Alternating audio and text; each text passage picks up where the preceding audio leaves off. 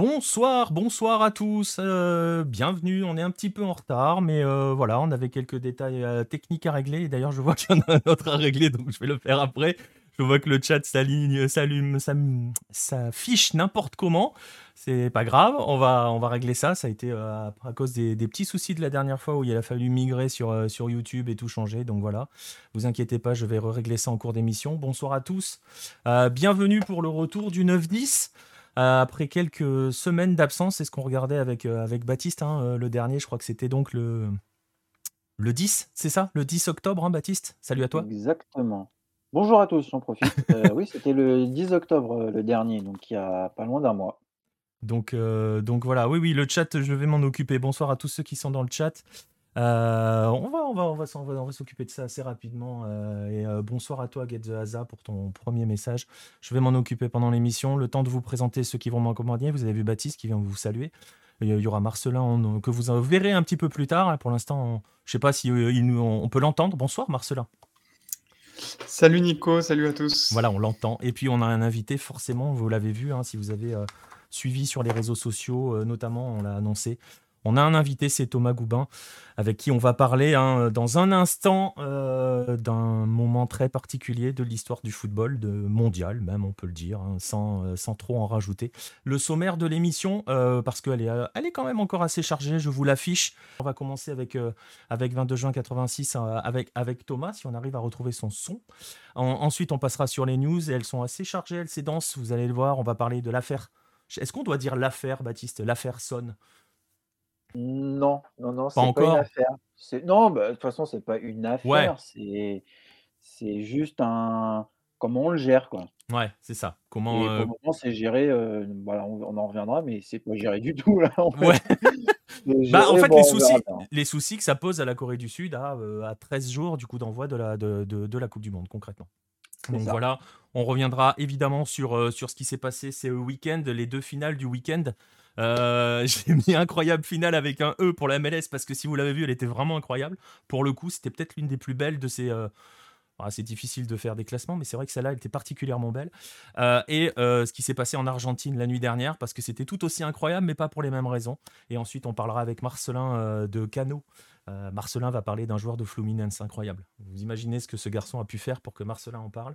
Et ensuite, on finira avec le, le Hello Mac 21 et les Golasso Hello. Alors, est-ce qu'on a euh, retrouvé euh, Thomas pour l'instant? Non, parce qu'il va falloir que je change une chose. Ah, moi, je l'entends, en tout cas. Tu l'entends, ouais, mais c'est parce que j'ai pas encore euh, réactivé son. Il a changé de, de lien, tu vois. Donc euh, normalement, on devrait euh, bientôt, euh, normalement, l'entendre. Est-ce qu'on t'entend, Thomas? Est-ce que tu m'entends? Eh ben là, moi, je t'entends. Donc je pense que tout le monde t'entend. Voilà. bien. Donc, euh, on va y arriver. On va y arriver. Il va y avoir le son. Ah, bah. voilà, tout le monde t'entend. C'est euh, c'est ce qu'on le dit jeu de mots avec le, le topic de juste derrière, il va y avoir le son, le son, nickel. De quoi? Bravo. Son, son, euh, ok. Bon, t'as pas compris, c'est pas grave. Ouais, d'accord. Ah oui, non, mais alors si on commence sur les jeux de mots pourris à l'émission. 21h17, on n'est pas rendu, Baptiste. hein. on n'est pas rendu. Bref, voilà, vous avez le sommaire, on a le son avec Thomas qu'on est ravi d'accueillir. Et ben, vous savez quoi, on va commencer tout de suite parce qu'on a déjà pris quand même pas mal de retard. On va commencer justement euh, à parler avec Thomas du premier sujet de la soirée, euh, ce livre 22 juin 86.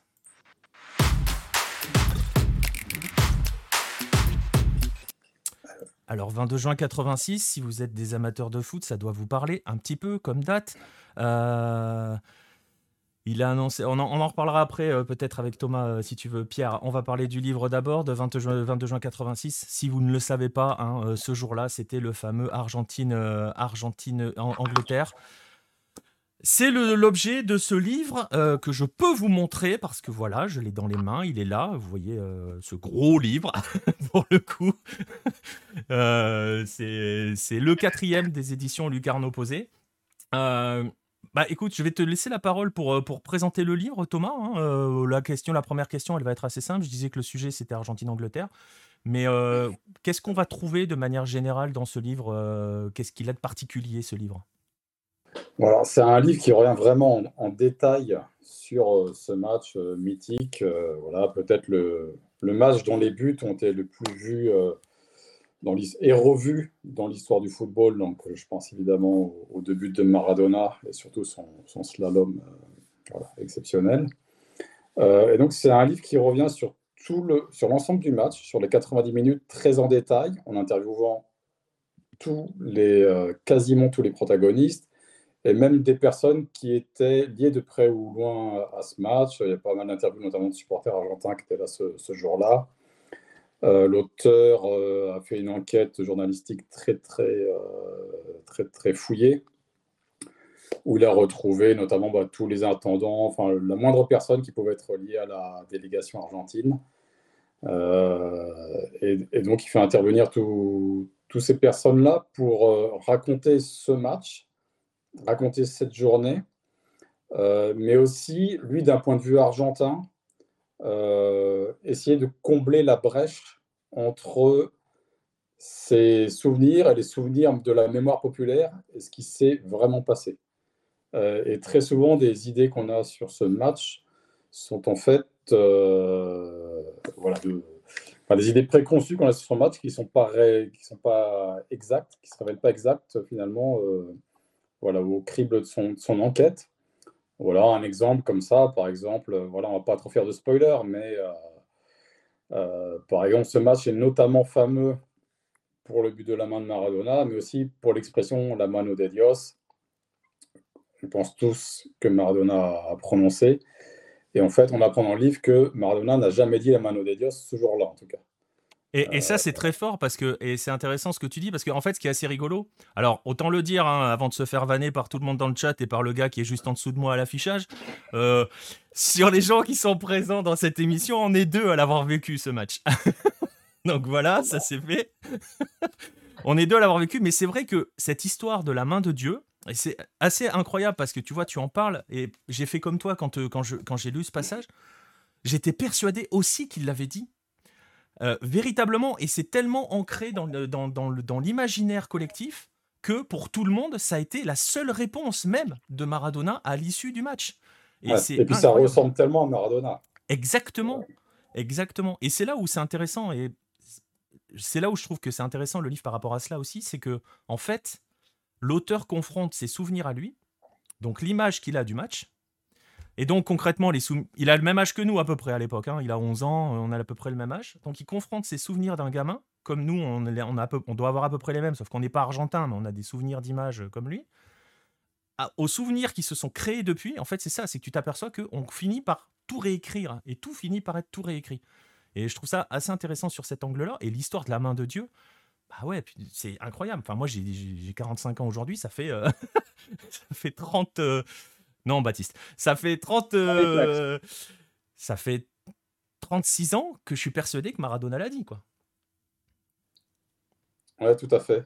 Euh, et... et après, ça n'a pas empêché Maradona de revendiquer cette expression. Au final, qui, qui, voilà, qui colle comme un gant, lui qui, voilà, qui est vraiment. Euh, comment dire, au-delà du génie qui était sur le terrain, c'est quelqu'un qui avait le chic pour les formules choc et voilà, c'est pour ça que ça lui a collé à la peau aussi. Et ensuite, c'est une expression tellement iconique que euh, c'est devenu le nom d'une chanson, le nom de je ne sais pas combien de restaurants à travers le monde.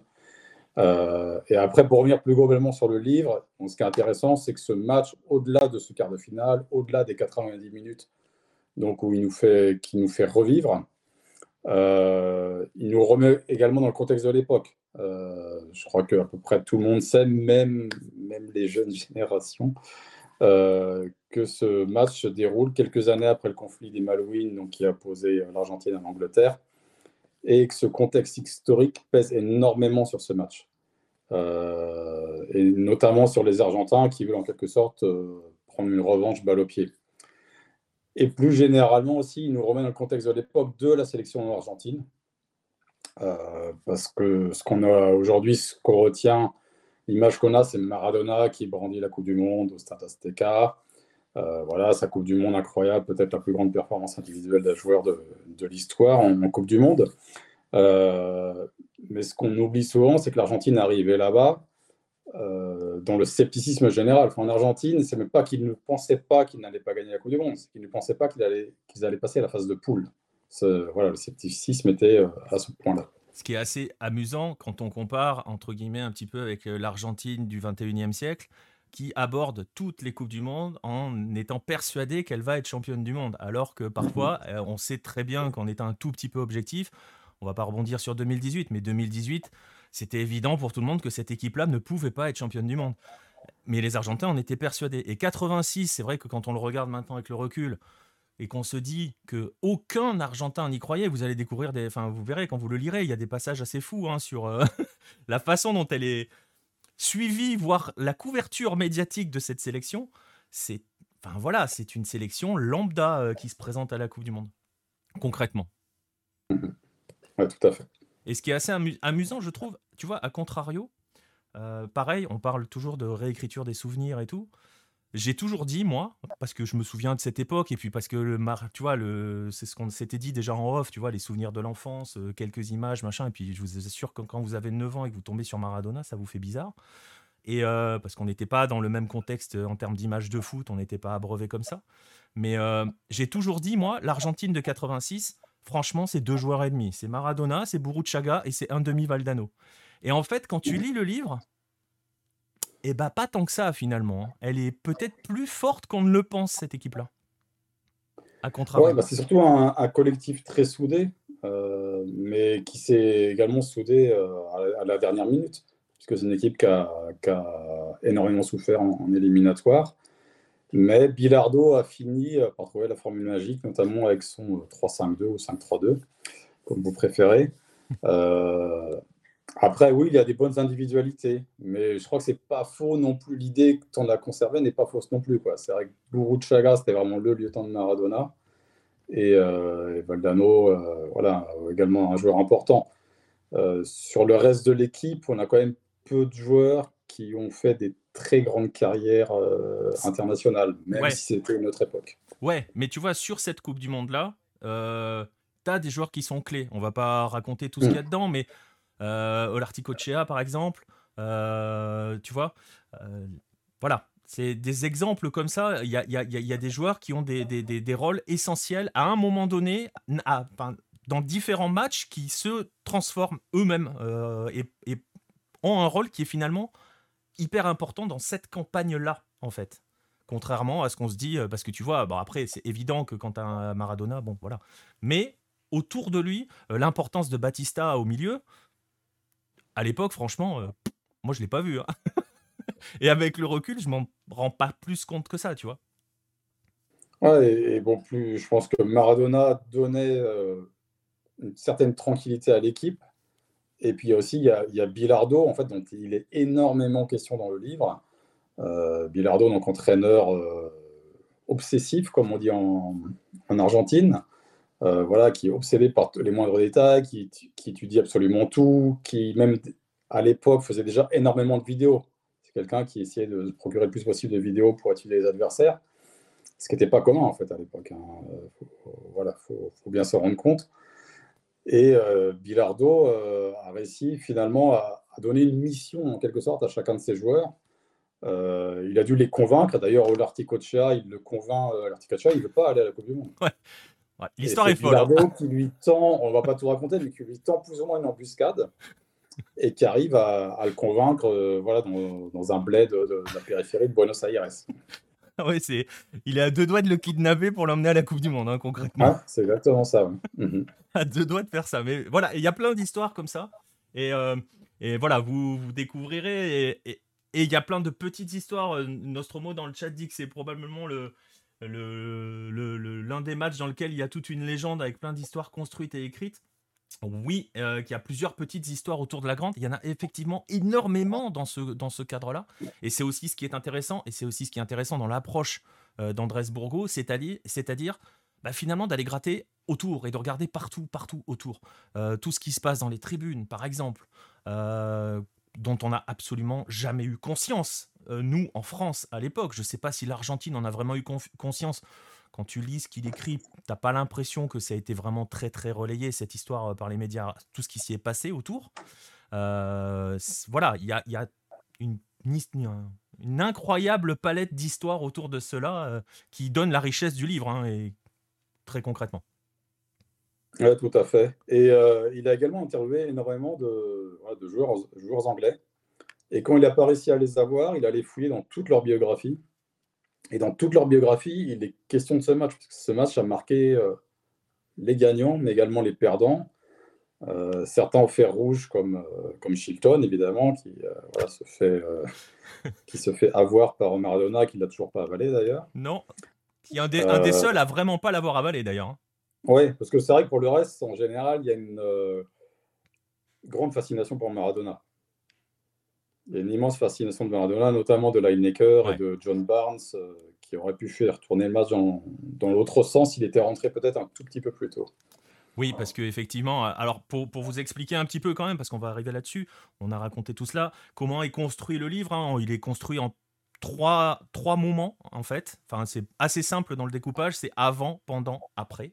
Euh, avec euh, voilà, vous imaginez maintenant ensuite avec le détail euh, sur le pendant. Et effectivement, effectivement, il y a tout le passage.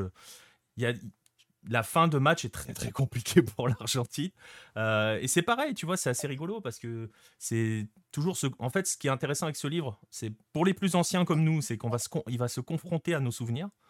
Et, pour les plus jeunes, il va leur permettre de découvrir quelque chose et aussi par rapport à ce que tout le monde leur raconte depuis. Parce que effectivement, et je le disais à l'instant, il y a quand même une palanquée de légendes urbaines autour de ce match qui sont souvent aussi alimentées par les joueurs. Hein. Et d'ailleurs, euh, Burgo les confronte un petit peu par moments sur certains, les confronte à leurs souvenirs. Hein. L'anecdote sur Passarella, je la on la dévoile pas plus. L'anecdote sur Passarella, elle est incroyable. Mmh oui, tout à fait. Et souvent, ils, ont du mal à se défaire, même les joueurs ont du mal à se défaire de la légende. C'est ça. Et, à avouer que c'est passé différemment que, voilà, que le récit qui a pu en, faire, qui a pu en être fait depuis. Et, c'est ça, c'est exactement ça. J'étais en train de lire euh, deux trois messages, euh, deux, trois messages dans le chat. Euh, c'était pas forcément qu'une équipe de bourrins, Red le Rouge. C'est pas aussi simple que ça. Hein, euh, et voilà, mais c'était euh, une vraie équipe. Alors, c'est pareil, dans toutes ces légendes qui se sont construites depuis, il y a aussi les images que l'on a des personnages. Euh, tu as évoqué, Bilardo est très très présent. on est obligé, de toute façon, j'ai un peu l'impression que quand tu parles de Bilardo, dans quel que soit le livre, tu es obligé de parler de Menotti. L'Argentine est toujours prise au piège dans ce, dans ce, ce, combat éternel entre les Menottistes et les Bilardistes ce qui est assez intéressant, je trouve, je sais pas ce que tu en penses, il y a évidemment le côté en fait, il est très, euh, il a un côté schizophrénique, euh, Bilardo, parce qu'il a ce côté très obsessionnel, ce sens du détail. Il y a des choses, euh, mmh. voilà, l'histoire du maillot, etc., etc. Il y a plein, plein de choses qui ne sont absolument pas laissées au hasard. Mais d'un autre côté, il y a, on va pas parler de l'hygiène de vie de, de l'équipe pendant la Coupe du Monde, parce que c'est quand même assez extraordinaire. Je vous laisserai découvrir ça, mais euh, si un footballeur pro se comporte comme ça aujourd'hui, euh, il est blessé tous les trois jours. Et il y a aussi, et ça c'est omniprésent dans le livre, ces superstitions totalement dingues. Il est complètement fou là-dessus. Et c'est pas l'image que l'on a du Bilardo, l'homme carré, droit, scientifique, tu vois, sens du détail, école Zoubeldia, où tout est, tout est figé, tout est cadré. Lui, il laisse une place aux superstitions, mais qui sont toutes plus dingues les, unes que les autres. Et finalement, en fait, euh, ce que vous apprenez en, lisant le livre, c'est que euh, il y a une sorte de balai de superstition. Enfin, il y en a des dizaines qui doivent être réalisés, euh, des rituels qui doivent être réalisés le jour du match, parfois, parfois les jours précédents. Et euh, c'est pas dit clairement dans le livre, mais je pense que c'était une manière, c'est une manière aussi de, en fait, pour les joueurs de rester concentrés en fait sur leur objectif. Euh, ils savent qu'à chaque heure de la journée, ils doivent, euh, voilà, ils doivent absolument euh, réaliser un rituel et je pense que ça les aide à rester concentrés. Et après, Bilardo bon, est vraiment superstitieux, comme ça, une parmi d'autres. voilà, la première fois qu'ils vont au stade Azteca, ils reçoivent un coup de fil dans le vestiaire. Et un joueur dont je ne me rappelle plus le nom répond. Et après ça, en fait, Bilardo exigeait qu'il y ait un coup de fil à chaque fois qu'ils arrivent dans le vestiaire. Donc, qu'est-ce qui se passait? Bah, C'était sans doute un adjoint, un attendant qui passait le coup de fil et un joueur répondait. Euh, ça peut paraître complètement absurde, mais euh, s'il n'entendait pas, si le coup de fil n'arrivait pas, il ne sortait pas du vestiaire. Et après, c'est vrai que ça, ça contraste ce côté très superstitieux avec le côté justement obsessionnel dans la préparation, extrêmement méthodique. Euh, mais en fait, c'est quelque chose qu'on retrouve assez, bah, par exemple, chez La Volpe, moi, j'avais eu la chance de l'interviewer quand j'étais au Mexique. Et la Volpe, voilà, sur la préparation de ses sorties de balles, il est absolument fascinant à écouter. Et puis, il vous détaillera absolument tout. Mais avec la même passion, il va vous parler du feng shui, euh, et, de, et de discipline encore beaucoup plus ésotérique qui lui, qui l'incorpore à ses préparations de match. c'est incroyable. Et tu vois, c'est ça aussi, c'est intéressant. C'est-à-dire que dans le débat qui agite l'Argentine et que tout le monde vit, nous, chez nous, on le vit à distance, mais on le voit, quels que soient les. Enfin, quand ça parle de football, euh, forcément, on arrive toujours à parler des ménotistes et des billardistes. Il y a toujours ce débat, c'est blanc-noir. Bah, tu t'aperçois que Bilardo, il n'est pas si. Euh, voilà. Et c'est assez, assez particulier. Ça, ça, ça, dépeint un autre type de personnage. Moi, j'avais vraiment l'image de l'école estudiantesse, très froide, très. Euh, et c'est vrai qu'il y a des choses où tu te dis, mais ça, ça colle pas du tout. Euh, je le disais, on, on, on spoil pas, mais ce qu'il mange les veilles de match, c'est juste pas possible. c'est juste pas possible. Non, et la, et la façon, là aussi, sans tout dire, la façon dont ils s'entraînent, ou plutôt la façon dont ils s'entraînent pas. C'est ça, ils n'ont pas le droit de s'entraîner. C'est incroyable. Tu te dis, mais pas avec Bilardo. Autant tu peux l'imaginer avec Menotti, autant avec Bilardo, non. Ah ouais, absolument. Euh, mais après, euh, bah, des deux côtés, hein, il y a beaucoup de caricatures au final. on va pas refaire le débat Bilardo-Benotti Non. non, mais, le livre est intéressant par rapport à cela. C'est-à-dire qu'il y a toujours, c'est toujours le problème dans ces débats-là aussi. Et c'est aussi ce qui est intéressant, c'est que vous avez une, une lecture de personnages assez iconiques euh, on parle de Bilardo, on pourrait parler de Maradona, le comportement de Diego avec, avec, avec le reste de son équipe. il est, enfin, c'est un vrai capitaine d'équipe. C'est mmh. ses coéquipiers l'admirent. On, vous mettez le mot que vous voulez là-dessus. Tout Maradona qu'il est, mais il se comporte pas comme un mec au-dessus. Enfin, c'est un, un, garçon, il est vraiment complètement dans le groupe. Il a une, un, tu vois, et c'est sur ces images-là, c'est-à-dire qu'on a tout, toujours tendance à cataloguer, à vite mettre des cases. Voilà, et on parlait de Bilardo. voilà, et Maradona, Maradona est pareil, il est complètement inclus dans ce groupe-là. Il est omni. D'ailleurs, il se fond totalement dans le groupe. Son individualité, il ne veut même pas qu'elle ressorte par rapport au groupe. C'est fou ça. Mmh ouais, et, il prend soin de chacun de ses coéquipiers. Et puis, il a toujours aussi ce côté euh, militant, frondeur. Et euh, quand on s'en prend à certains de ses coéquipiers au collectif, bah, lui, euh, il monte au front. Il, n'hésite pas à prendre la parole pour défendre ses coéquipiers. Et au-delà du match, ça a été un des premiers, notamment à l'ouvrir contre ces matchs au Mexique qui se jouaient à midi. Il faut se rendre compte qu'on est en juin. À midi à Mexico ou à Guadalajara ou à Monterrey, euh, il fait entre 30 et 40 degrés. Euh, donc, c'est des conditions euh, extrêmement difficiles de jeu, extrêmement difficiles, d'autant plus à Mexico, où vous jouez en altitude et où les joueurs souffrent de cette altitude. C'est ça, exactement. Et, et, encore plus. Alors ça, Lineker en a parlé, euh, en a, a, parlé bon, récemment, non, l'année dernière, après le décès de, de, de Maradona. Euh, il en avait parlé de, des conditions de jeu euh, à l'Azteca, chose que, pareil, euh, à distance devant ton écran à l'époque, tu n'avais pas conscience, chose qui n'est pas forcément tout le temps dite. c'est juste que l'Azteca est juste injouable, impraticable. Le terrain est juste une horreur absolue. ce qui rend aussi certaines performances totalement dingues, et notamment on pense au deuxième but. Mais, mais voilà, il y a tout cela est mis aussi dans le, dans, est présent aussi pour bien c'est bien pour bien contextualiser et surtout, euh, je pense, éviter aussi quelques relectures euh, par rapport à aujourd'hui et tout. On est à midi, et d'ailleurs, c'est des détails auxquels euh, Bilardo avait pensé, hein, le fait de jouer à midi, en altitude, le terrain un peu, peu pourri. donc, donc voilà, c'est tout cela est, aussi très présent. Euh, très présent dans le livre. Et voilà, et je le disais, il y a ça, il y a tout le contexte, parce qu'on a parlé un peu du match, on a parlé de l'avant avec euh, les superstitions. Vous allez voir, hein, vraiment les rituels, mais c'est une folie pure. Moi, je, je, kiffe tout le rituel du bus. Voilà, j'en dis pas plus, mais tout le rituel du départ du centre euh, de l'América hein, jusqu'à l'Azteca en bus. Voilà, c'est juste incroyable ce qu'ils font, c'est n'importe quoi, mais c'est assez exceptionnel. je vous laisserai le, le découvrir.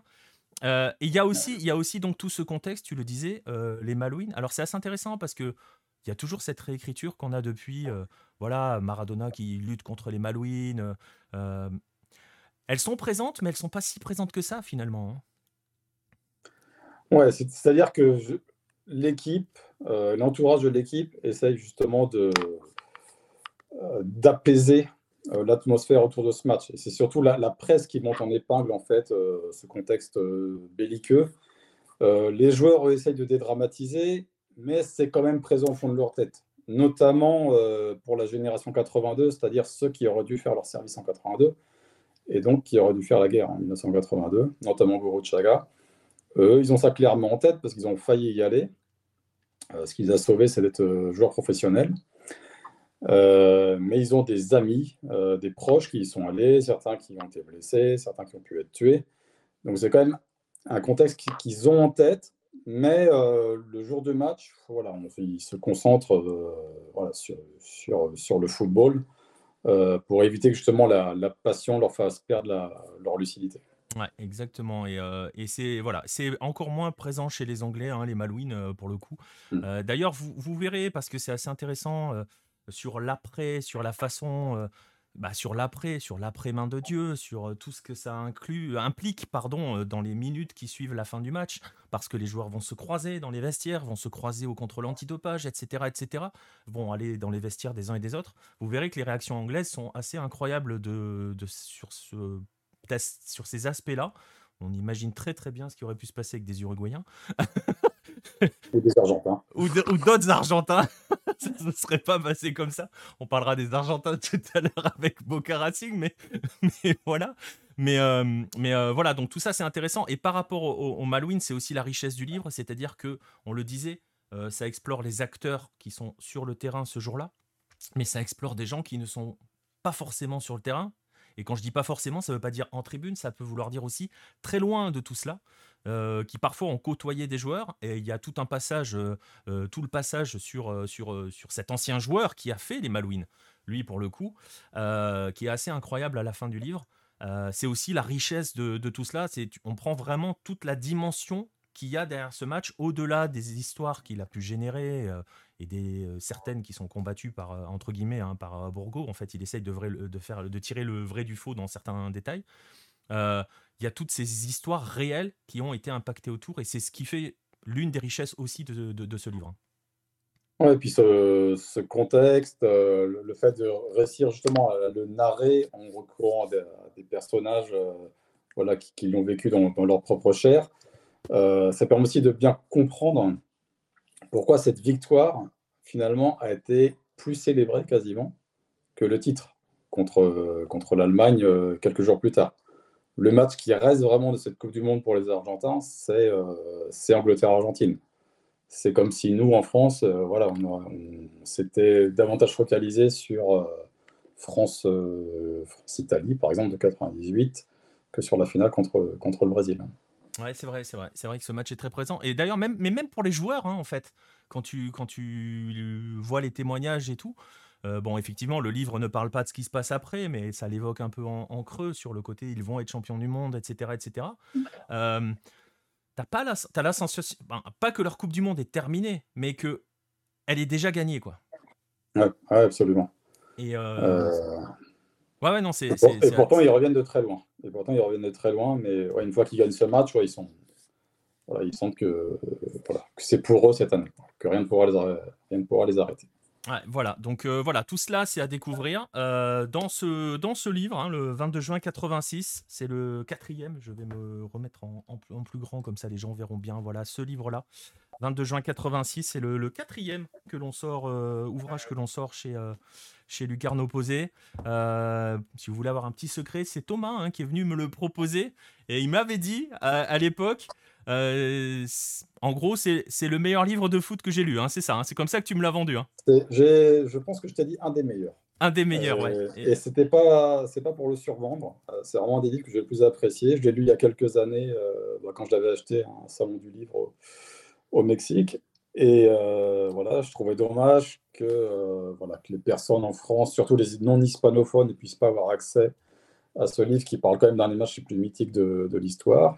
Et donc, ben, voilà, merci à Lucarne Opposé de m'avoir permis de, voilà, de le rendre accessible.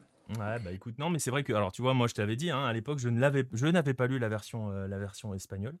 Et voilà, et j'ai. On pense, en fait, c'est amusant, hein, mais Je sais pas si ça fera ça chez tous ceux de notre génération, sur le côté, parce que je me, retrouve un petit peu dans l'auteur sur le côté, ça se confronte à ce, que je, ce, dont je me souviens. Et donc pour ceux de notre âge, hein, pas pour Baptiste et son, son jeune âge, c'est intéressant. En fait, ce qui est intéressant aussi pour les, pour les plus jeunes, c'est que ça va aussi leur raconter l'histoire qu'ils ont entendue et voir si par rapport à ce qu'ils ont entendu, ce qui peut s'être réellement passé ou voilà, toucher un petit peu plus la vérité. Mais c'est vrai que pour le coup, j'ai appris euh, des trucs, euh, bah, j'ai appris euh, quasiment tout. En fait, tu t'aperçois qu'on savait rien et on mmh. l'évoquait au tout début pour les pour, de, début de cet entretien. Voilà, le plus dingue étant la fameuse Mano de Dios, qui passe pour une marque de fabrique de Diego qui n'a jamais été prononcée par Diego. Ça, c'est, ça fait partie des, anecdotes folles du livre. Il y en a plein, il y en a plein. j'aime beaucoup l'histoire des photos aussi. de, la fameuse photo de la main de Dieu. Mais, mais voilà, j'ai vu passer quelques messages dans le chat sur, sur 86. Voilà, vous parlez pour vous, vous êtes en train de vous, enfermer à vouloir parler avec des vieux.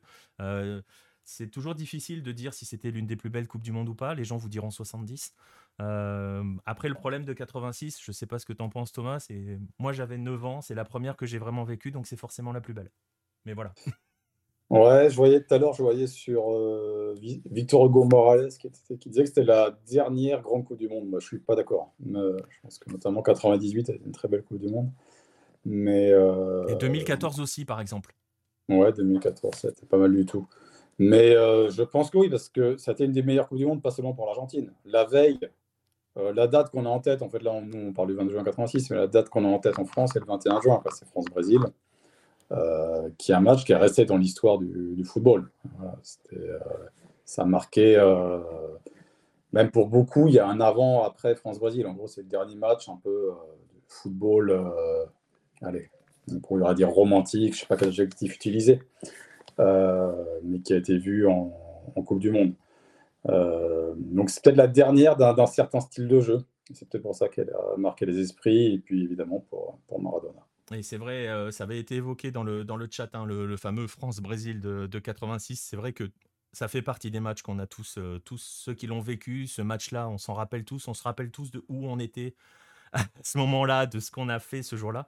Et je croyais, je crois même, alors tu vois, c'est pareil, maintenant que j'ai lu le, maintenant que j'ai lu le livre là, eh ben, ce que je crois avoir lu il y a 30 ans, euh, j'y mets des gros guillemets. Il me semble qu'à mmh l'époque, on nous l'avait présenté comme le match où il y avait eu le plus long temps de jeu effectif dans une, dans une Coupe du Monde. Maintenant, il faudra laisser les statisticiens s'y mettre, mais euh, voilà, à l'époque, c'est ce qu'on nous avait dit. Hein. Donc bon, voilà. Euh, bah voilà, donc euh, écoutez, euh, voilà, 22 juin 86, je vais vous le, remontrer. C'est chez Hello, vous avez vu le lien passer plusieurs fois dans le chat. c'est sorti, c'est dispo, c'est dispo que sur Lucarne Opposé, vous connaissez, vous savez comment on fonctionne. on fonctionne comme cela, ça a été écrit par Andrés Bourgo, traduit par Thomas, qui était avec, nous, avec nous ce soir. Je, peux même faire, Thomas, je l'avais lu ici, dans ce livre-là. Voilà, El Loco Chained, vous l'avez probablement lu. Je sais pas, il est toujours dispo ce livre, Thomas? Il est toujours dispo, ouais. Après, euh, si vous allez en librairie, j'imagine qu'il faut le commander. Ouais. Hein. Mhm. Donc voilà. Il y a une version poche en fait.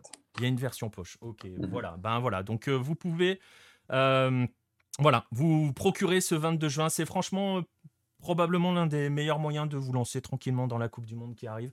Et puis, euh, et puis franchement, euh, enfin là, je pense que je sais pas, je pense que tu vas être d'accord avec moi, Thomas. C'est pas possible une Coupe du Monde sans Diego quand même. Non, bah, ça va être la première. Hein. Ça va être la première. Voilà, mais ça va être la première, mais là, ça sera l'occasion justement d'être un petit peu, d'emmener un petit peu de Diego pendant la Coupe du Monde. Voilà, euh, vous savez, vous avez vu les liens passer. Baptiste, tu avais une question, des choses comme ça?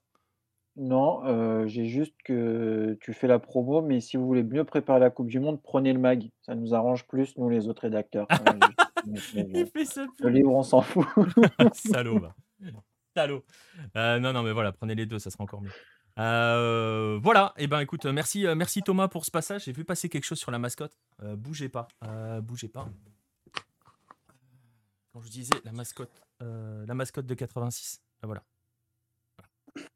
Elle est toujours là. Je l'ai depuis, euh, depuis 86. Là voilà la mascotte. Voilà, mais, euh, merci, euh, merci Thomas d'avoir été avec nous. 22 juin 86, c'est sur Hello. Et, et puis voilà, on va, pouvoir, on va pouvoir enchaîner pour la suite. Exactement, Biscuit Prince de Luge. Je, te je l'avais dit qu'il y avait la mascotte. Je, je l'ai, cette mascotte. Donc voilà. On va pouvoir, on va pouvoir enchaîner. On, va pouvoir passer dans un cours un petit peu plus logique. enfin, logique, non, je sais rien s'il y a de logique dans nos émissions en fait. On va passer en tout cas aux news de la semaine.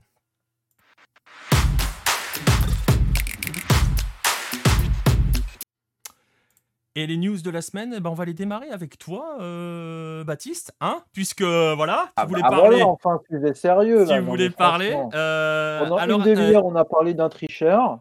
Alors ouais, mais alors justement, c'est hyper intéressant. Alors on, je ne spoil pas parce qu'il est forcément beaucoup question de la main sur la façon dont elle a été vécue les uns par rapport aux autres. Il y a des choses très intéressantes avec les arbitres. Euh, voilà, parce que les deux arbitres interviennent dans le livre. Euh, donc, euh, il y a deux arbitres qui sont impliqués dans l'histoire. Ils interviennent tous les deux. Vous allez voir. Vous allez voir aussi Diego.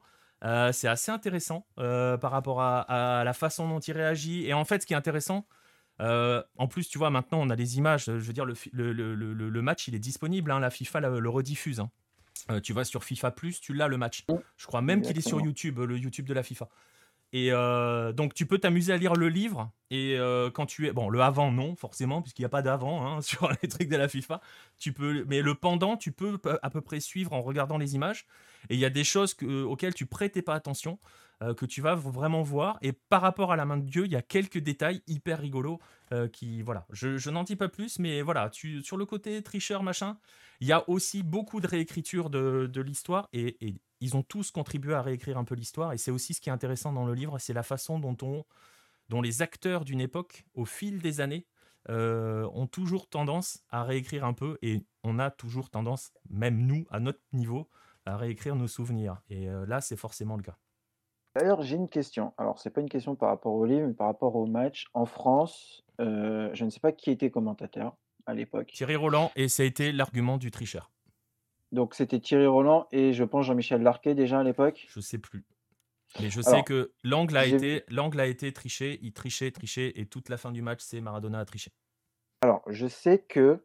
Euh, alors, je sais pas en fait, c'est une question que je me pose. J'ai vu une vidéo, alors, il n'y a pas si longtemps, je crois que c'est même ce week-end, où en fait on a l'image de avec Thierry Roland et son compère, donc potentiellement Jean-Michel Larquet, qui commente. Et la première chose que dit, alors pas Thierry Roland, mais Jean-Michel Larquet, c'est il y a main. Et là, je me suis dit, mais donc c'est-à-dire déjà à l'époque, lui, il avait vu comment l'arbitre ne veut pas le voir. Alors, je spoil pas trop. Non, c'est pour ça, elle ne spoil pas, mais je me dis, est-ce que déjà c'était vraiment en direct ou est-ce que alors, voilà, ils ont recommenté derrière et là, ils ont rajouté Je l'ai vu la main alors qu'ils ne l'ont peut-être pas vu. Alors, pour te dire que. Bon, bah, je peux le spoiler un petit peu ce passage-là parce que le livre fait 426 pages. Victor Hugo Morales, l'homme qui donc commente le fameux but du siècle, le fameux barilete cosmico, etc., etc., euh, voit la main en direct et dit qu'il a marqué de la main. Et voilà. Ouais, sur la version française, l'arqué aussi, il voit, il voit direct. c'est ce que dit Baptiste. Mais pour te donner une époque, une, une, idée, c'est pas que, c'est même pas qu'une vision française. C'est-à-dire que Victor Hugo Morales, qui commente pour la télé argentine, voit la main et dit il y a main. Voilà. Et je n'en dis pas plus parce qu'on lui dit des choses et il se passe quelque chose pendant. Parce qu'il y, y a, très peu d'écart hein, entre les deux buts. Il se passe des choses dans son commentaire après. Et euh, si le commentaire est disponible, il a un site, hein, d'ailleurs il est cité dans le livre, le, site internet de Victor Hugo Morales, où il met tout le match avec son commentaire. Tout l'échange y est, parce qu'il y a un échange avec une autre personne euh, pendant, pendant le, direct. Euh, et voilà, il se, passe, il se passe des choses. Voilà. Et par rapport à ce que tu dis, Chad, sur enlever l'émotion du but, t'inquiète pas, le but du siècle, il est, il est expliqué. Euh, Victor Hugo Morales, justement, parle de son commentaire avec le barilité cosmico. Vous verrez qu'il y a un sens, un vrai sens dans ce qu'il dit. Il ne le dit pas au hasard. Euh, même s'il englobe, enfin, il, il, le rend un petit peu plus poétique, mais barilité cosmico, il y a un vrai sens, il y a un vrai, il y a quelqu'un qui est visé. Donc, euh, donc, euh, donc voilà. Mais tout ça, je le dis, c'est à découvrir. Et voilà, c'est assez intéressant parce qu'il ne faut pas croire non plus que parce que le livre a été écrit par un Argentin, qu'il est un peu partisan pas du tout. Et d'ailleurs, même à l'époque, et c'est ce que disait Thomas, hein, à l'époque, l'Argentine ne croit absolument pas en son équipe nationale. Mais vraiment, hein, vraiment. Ah non, moi je dis pas qu'ils sont partisans ou quoi que ce soit. Je, dis juste que. Mais la main a été vue. La main a été vue. Comment le mec ne peut, pas le voir et dire, bah, alors que tout le monde, visible, enfin beaucoup de monde l'a vu. Quoi. Et qu'ils ne sont pas au même niveau des joueurs. Quoi. Les deux arbitres témoignent là-dedans. Il y a les témoignages des deux arbitres, euh, qui sont des témoignages, euh, pour l'un des deux, qui sont des témoignages exclusifs. Et, euh, enfin, qui sont des témoignages exclusifs même. C'est très intéressant. Voilà. mais je, je, je, je l'ai balayé le livre. Je ne l'ai pas lu. C'est vrai, c'est vrai. Je l'ai Tu l'as pas lu en détail, ouais, c'est vrai. As pas... Mais voilà, tout ça pour dire que les arbitres euh, parlent de cette histoire-là et c'est assez, euh, assez rigolo. Bref, voilà, on a vraiment refermé la, parenthèse 22 euh, juin. On va passer avec toi, Baptiste. Avec, bah justement, on, est quand même dans un thème Coupe du Monde hein, ce soir, puisqu'on va glisser lentement vers, vers cette Coupe du Monde et on va aborder ce qui se passe en, Corée du Sud, avec, avec forcément l'info qui secoue un petit peu, euh, qui secoue, pas, si je me trompe d'image, qui secoue la Corée du Sud, c'est euh, c'est ah pas le bon. Et c'est ce qu'il a pris face à Marseille. Oui, bah c'est un peu le, drame de ces. Alors, je vais pas dire le drame parce que ça serait, ça serait pas faire, on va dire, ça serait un peu malvenu par rapport à ce, ce, dont je vais parler juste après, mais c'est un petit peu, on va dire, l'événement sport, vraiment sport en Corée aujourd'hui. Et tout le monde, en fait, ne regarde que ça. C'est-à-dire que quand il est sorti face à Marseille, donc pour, pour rappeler, il se prend l'épaule de, de Mbemba au niveau du visage. il est complètement sonné. Alors après, on, voilà. Le, bon jeu de mots. Ah oui, exact, pas mal. Euh, il est complètement, en plus, il est hué, etc. Alors que Son, euh, enfin, on le voit, hein, Son n'est pas, euh, va pas non plus feindre la de tomber dans les pommes. Enfin, quand on le voit marcher, on sent qu'il y a quelque chose qui ne va pas. donc là, tout de suite, en Corée, ça fait une bombe. directement après le match, qu'est-ce qui se passe, qu'est-ce qui va lui arriver, il n'était pas bien, etc. Le lendemain, l'info, l'info tombe, c'est une fracture du visage. Donc là, tout de suite, alerte, qu'est-ce qui va se passer? On a la Coupe du Monde dans 13 jours, c'est un peu plus, mais voilà, notre meilleur joueur, notre star, c'est la star, c'est la star du pays, c'est le plus grand athlète du pays aujourd'hui, celui qui est le plus connu, et il est blessé, il ne pourrait pas être à la Coupe du Monde. Donc, en ce moment, quotidiennement, on va aller chercher des anciens médecins de la sélection qui vont nous dire mais non, il a rien, il va venir. Il y en a un qui a même dit non, vu le coup, il n'a pas de fracture. Le lendemain, fracture. Bon, merci, super l'intervention. Toi, tu as été très utile. Euh, donc, aujourd'hui, on est vraiment suspendu au bulletin, euh, on va dire, de hum, médicaux de Tottenham. Euh, Comté, hier, est sorti du match face à, face à Liverpool en disant que, que Son Heung-min était sorti de, l'hôpital, il était chez lui, s'était opéré, ça s'était bien passé, que c'était très positif pour aller au mondial. alors, il pourrait y aller potentiellement portant un masque, etc. Il y a Wang Yishan aussi qui a dit qu'il avait eu Son Heung-min au téléphone, qu'il avait eu avec par texto, etc. et que Son Heung-min était très confiant, qu'il allait se battre pour venir au mondial on a tout ça autour, c'est un peu mystérieux.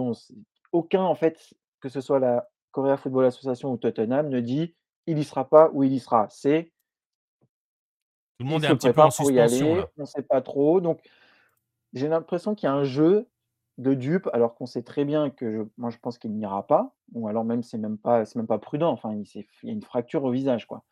Et on voit que Osimhen, qui est à Naples, n'est pas revenu au bout de trois semaines. Donc voilà, ça peut être dangereux. Et il y a tout ça autour de lui, que des suppositions. Et aujourd'hui, on ne sait pas ce qui se passe pour concrètement pour la Corée du Sud et pour Son Heung-min. on a un message de Red le Rouge qui dit bien c'est un retour de bâton. ils nous ont blessé Zidane en 2002. mais, mais ce qui est intéressant, c'est aussi ce que dit Monsieur Yass, où ça lui fait penser à Salah 2018 et l'Égypte. tu peux même, on peut même pousser un Suarez Uruguay 2014 euh, où on attend hein, le facteur X, où euh, tout le monde, euh, le temps se suspend et tout le monde attend éventuellement son, enfin, étant à ce qu'il revienne vraiment. Est-ce qu'on peut aussi quand même imaginer que la Corée du Sud puisse se passer de Son sur un match et le faire revenir ou faire ce qu'a fait la France un petit peu, ça parlait de, de 2002, la France avec Zidane?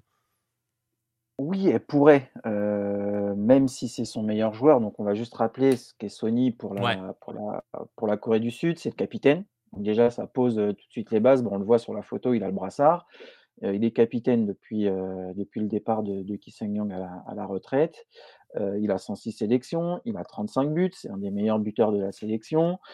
c'est le joueur phare, c'est celui qu'on regarde. Je pense que si vous avez vu un match, quand il touche le ballon, c'est juste la folie dans le stade. moi, j'y étais, j'ai jamais vu ça. le mec, il touche le ballon dans sa surface pour le dégager, il y a tout le monde qui gueule. T'as l'impression qu'il a mis trois buts c'est assez impressionnant. C'est celui qui est censé mener la Corée au résultat, à gagner, etc. Son but face à l'Allemagne en 2018, c'était juste extraordinaire. La Corée n'avait que gagné un match, mais il avait marqué, il avait permis d'éliminer l'Allemagne. Enfin, c'était juste fou. sauf que Sony, en dehors de ça, si on regarde bien, c'est très compliqué pour lui avec la sélection. il a beaucoup de pression, il est souvent marqué par ses adversaires qui, bah, bien évidemment, on voit Corée du Sud, on voit Son Heung-min, on se dit: «On va neutraliser Son Heung-min», le match il est plié. Et donc, il y arrive rarement. C'est-à-dire qu'en 2018, par exemple, je tiens à le préciser, c'est le seul trophée qu'il gagne avec la Corée du Sud et c'est avec les moins de 23 ans. C'est-à-dire c'est la, mmh, les Jeux asiatiques, c'est pas lui le meilleur joueur et pourtant il jouait avec des moins de 23 ans. Il a eu du mal à porter son équipe parce que déjà il était un peu aussi fatigué, il faut le dire, mais il est tellement, marqué, il est il est tellement il a tellement la pression du pays sur les épaules qu'il n'y arrive pas. Alors je ne vais pas dire que c'est même mieux de jouer sans lui, ça serait faux, parce qu'on ne mmh. peut pas se passer de ton meilleur joueur. C'est comme si je disais l'Argentine sans Messi. Ouais, On a eu longtemps un débat avec Messi en Argentine, Mais oui, mais oui, mais il y en avait, et, pour le coup, tu dis je vais pas le dire, mais je peux t'assurer qu'en Argentine, il y en avait qui le disaient. Oui, ben en, Corée, ils ne se permettront pas de le dire, et voilà, ils le respectent. Mais après, en Corée, on peut le dire, hein, tous les grands joueurs de la Corée du Sud n'ont jamais réussi à apporter quelque chose à la Corée du Sud. les trois grands dont on parle, c'est Shabunkum, et là je vous laisserai lire le mag, on y reviendra, mais 86, on l'a pas vu. Park, Ji-sung, après 2002 où il a explosé, on l'a plus jamais revu être incroyable. Pourtant, c'était des joueurs qui étaient dans leur club, etc. Voilà, des très très bons joueurs. Mais quand Son Heung-min a le ballon et qu'il est marqué, en fait, ça, ça profite à personne. C'est-à-dire que on pourrait croire, bah, il va attirer du monde mmh. et il va permettre aux autres de briller, mais ça ne marche pas. On ne sait pas pourquoi. Probablement parce que lui, bah, il a envie d'être celui qui brille, il veut sauver la nation, il veut être le héros, etc. Il en fait trop et finalement, ça ne marche pas très bien. Donc il y a un sujet à ce niveau-là, mais bien évidemment, on ne peut pas se passer de Sony en, Corée du Sud. un match, ça peut passer. Deux matchs, hmm, trois matchs, c'est mort. C'est-à-dire que déjà, la Corée, elle est, la marge de la marge d'erreur, elle est très petite. C'est la question que, te pose Chad la moutarde. Hein. Est-ce que ça change quelque chose pour les chances de qualif sud-coréennes? Euh, Non. Alors toi, tu nous avais dit un peu différemment, hein, mais pas loin. Ah non, mais moi j'ai dit on est passé de 5% à 0%. Voilà. voilà. C'est juste parce qu'il est capable de mettre un coup franc. On l'a vu sur les matchs amicaux. Il, met, il peut mettre des coups francs et libérer le, la, la, Corée. On l'a vu face à l'Allemagne.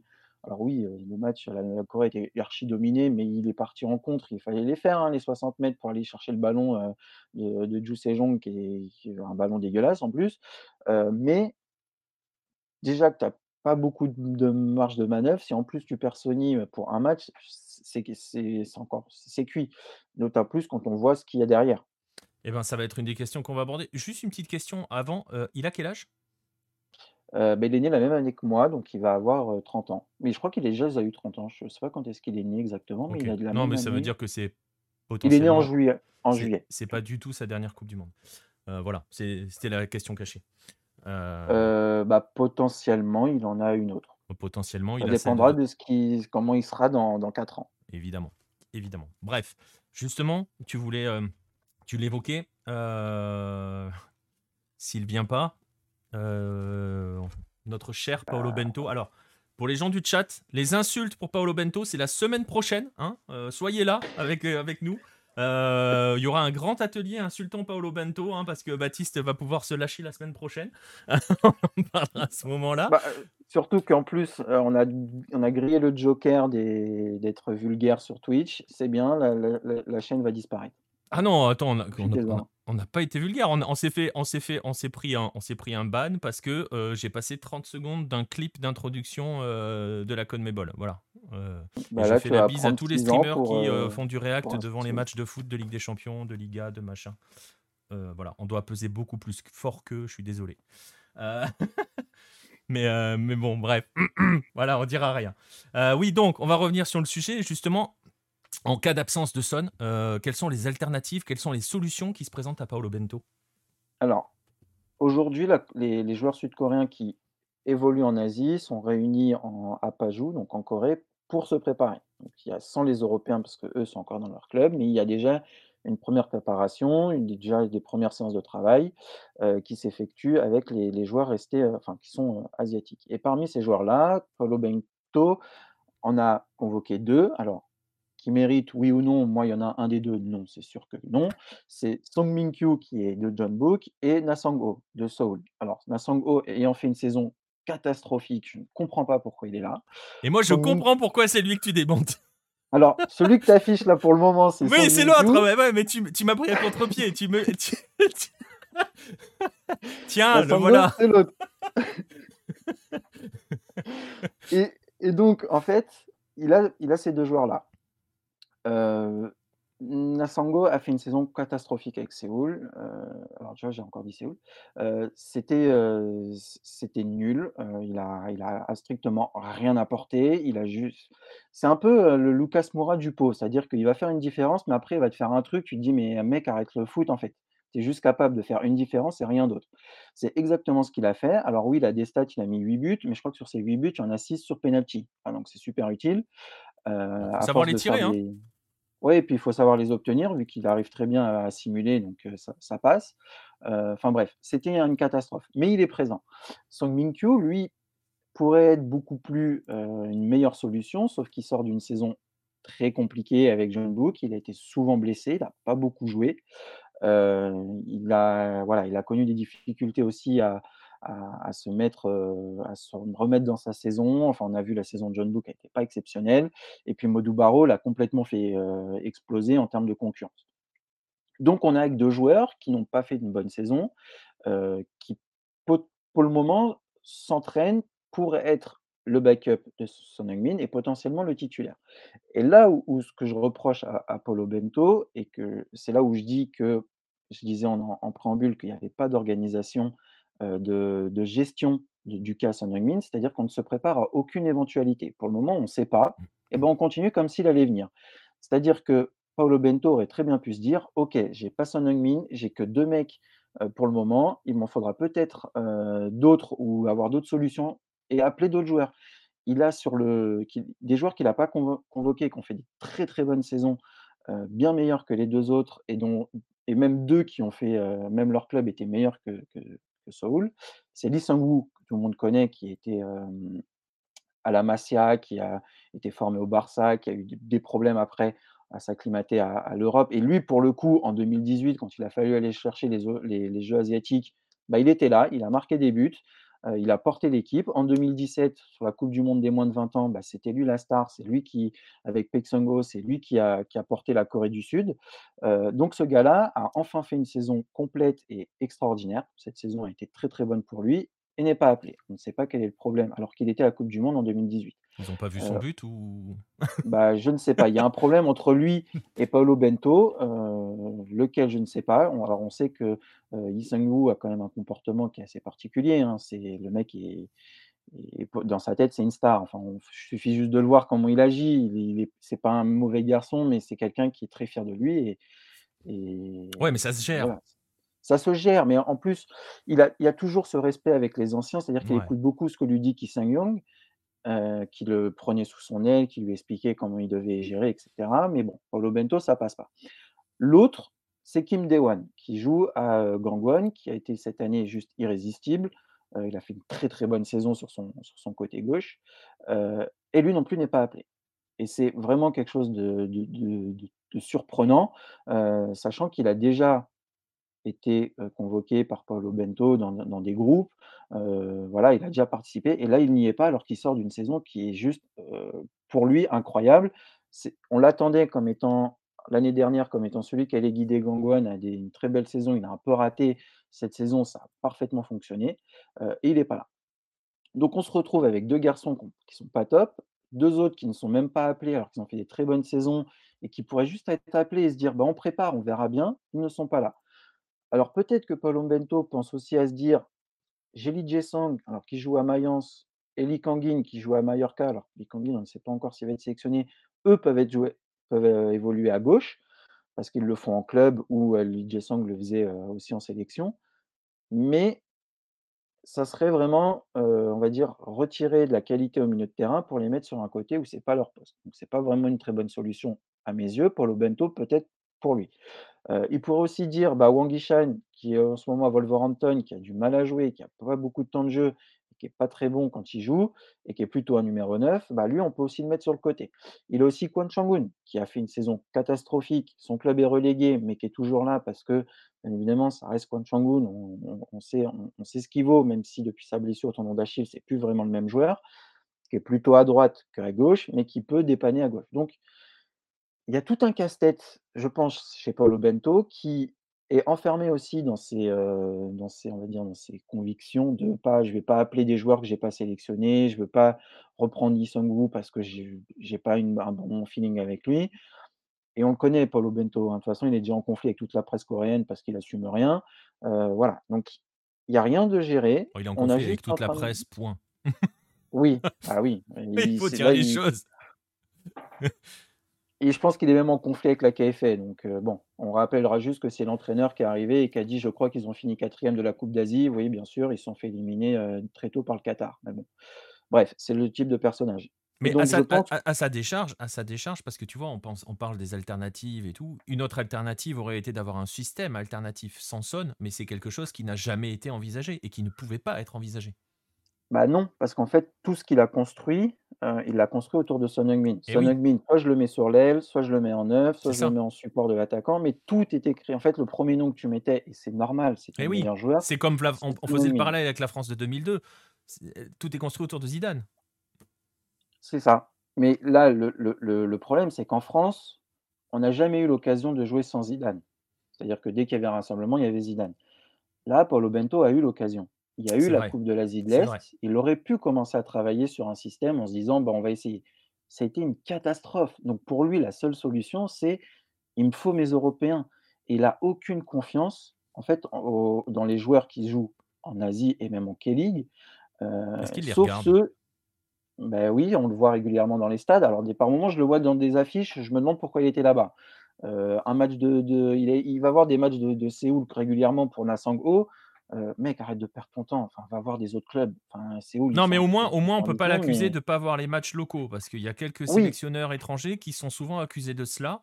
voilà. Non, non, lui, il y, va, il y va régulièrement. Alors, il y va pas toute l'année parce que par moment, il rentre au Portugal. par exemple, pendant la période Covid, on sait qu'il n'était pas forcément en Corée tout le temps. mais là, on, le voyait dans les stades. Depuis 2018, pour le coup, ça, on ne peut pas lui reprocher. On l'a vu régulièrement. Euh, mais après, je ne comprends pas les joueurs qu'il sélectionne, pour être tout à fait honnête. Ça, c'est depuis 2018. hein. Et euh, il n'a pas travaillé, en fait. Son travail, son, seul plan, c'est de compter sur les Européens. S'il n'a pas Kim Min en défense, il ne va pas y arriver. S'il n'a pas Son Heung-min en attaque, il ne va pas y arriver. S'il n'a pas euh, tous ces Européens là qui sont pas forts. Wang Guizhou, enfin Wang Guizhou, je, ok, c'est le joueur qui, a, qui, était le meilleur attaquant de Corée ces dernières années, puisqu'il joue en Europe, il arrive à marquer des buts. Ah, mais là, il est en échec. Et il est en échec total, et il n'y a, a qu'une solution derrière. C'est-à-dire qu'il n'en a pas pris d'autres. les deux meilleurs buteurs de K-League, il n'en a pris qu'un. Le deuxième, il ne le prendra pas. Et je ne sais pas pourquoi. On a du mal à le, à le comprendre. Il a pris un gamin de, 10, de 21 ans, qui a fait une très bonne saison, mais c'est que sa première. Par contre, celui qui en a 32, qui, fait, qui enchaîne depuis quelques années des très bonnes saisons, il ne le prend pas. Je pense à un garçon qui joue à Jeju Exactement, qui s'appelle Ju Min-kyu et qui mériterait d'être Mais c'est vrai que oui, ça c'est assez surprenant qu'il n'y soit pas, ouais. Alors que des jeunes qui font juste 2-3 bons matchs, il les prend. Après, la meilleure solution, alors ça, on a répondu euh, finalement à la question euh, Kwan Changun pour, euh, pour Chad. la meilleure chose que j'ai fait passer dans le chat pour remplacer Son, hein, c'est le Wookie. Alors, on pourrait. Moi, je suis un fervent défenseur. On touche. C'est notre, c'est notre chouchou, le Wookie, le Wookie. Alors, si tu nous appelles le Wookie, il n'y a pas de problème. Nous, on le prend et je pense que si Bento appelle le Wookie, il n'y a plus aucune insulte de la part de Baptiste pendant la Coupe du Monde. Ah non, mais je pense que la Coupe du Monde est tout de suite envoyée en Corée du Sud. On a une laisse la compète. Non, mais attends, le mec a mis 21 buts cette saison. Bah voilà. Voilà. Il nous suffit de lancer. C'est son meilleur total. On l'a, on l'a, euh, elle, elle est pas arrêtée hein, la liste. Il la donne quand la liste les Coréens? Euh, Alors ils font un match vendredi et la liste est communiquée le 12. Et globalement, vous reprenez la liste des matchs amicaux de la dernière fois, c'est la même. Il le 12 c'est samedi. Exactement. Ok. Euh, petite question de Pierre. Qui est le vice-capitaine de la sélection? Euh, je, je, crois que c'est Kwon Attends. J'ai un doute, mais je crois que c'est. Attends. J'hésite entre Wang Inbom ou euh, Kwon Yung... Guan. Je sais plus comment c'est son nom. En tout, pas, en tout cas, pas Kim min Non. pardon, Kim Young Kwon, pardon, pas Kwon Yung Kwon. Kim, Kim Young Kwon, je pense que c'est lui le, le défenseur d'Ulsan. Je pense que c'est lui. Mais c'est pas Kim min c'est sûr. Ah Kim min il faut surtout pas le mettre capitaine. Mais, c'est intéressant parce que c'est quand, même, quand même censé être. Je vais pas dire. Bon, c'est difficile de parler d'un facteur X pour un défenseur central, même si on le devrait pouvoir le dire. Parce que voilà, euh, ça fait partie de, de, tes joueurs qui sont censés être tes joueurs clés, en tout cas. Euh, c'est assez rigolo parce que tu disais que Son, il a quand même du mal à jouer avec cette pression, à, jouer euh, avec la pression de ce que de ce que représente son rang, en fait, concrètement dans la sélection. Si tu me dis la même chose de Kim min il y a Nostromo qui dit ça pose la question de la dépendance de sélection envers leur star.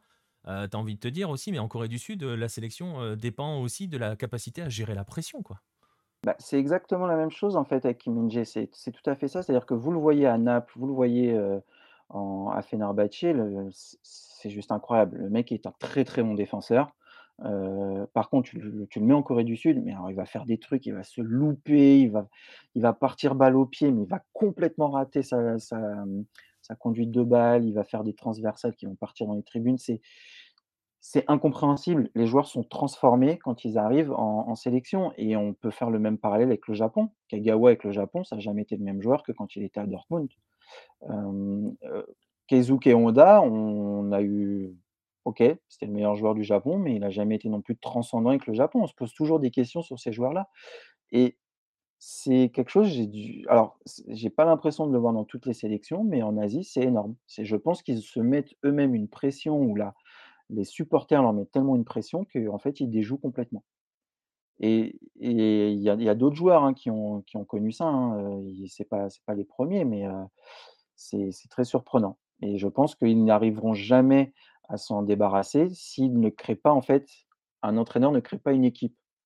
Ce dont on parlait, tu vois, ce dont on parlait sur l'Argentine de 86 tout à l'heure, sur cette notion d'équipe qui est, euh, qui est vraiment créée autour.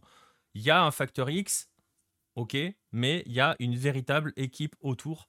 Euh, avec des, des, voilà et même j'ai envie de te dire même le facteur X est totalement intégré dans cette équipe et c'est exactement ça et je ne pense pas que Son Heung-min aujourd'hui est intégré dans l'équipe. C'est Son Heung-min et vous jouez pour Son Heung-min.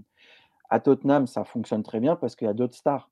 Il y a Harry Kane, euh, enfin il y a des stars partout, il y a Hugo Lloris, il y a des stars à tous les postes. Là en Corée, le seul qu'on regarde, c'est lui. Et tu penses par exemple qu'un Kim Min-jae, euh, on va on va on va terminer là-dessus, mais tu vois par exemple Kim Min-jae est allé à Naples, il n'est pas la star de Naples.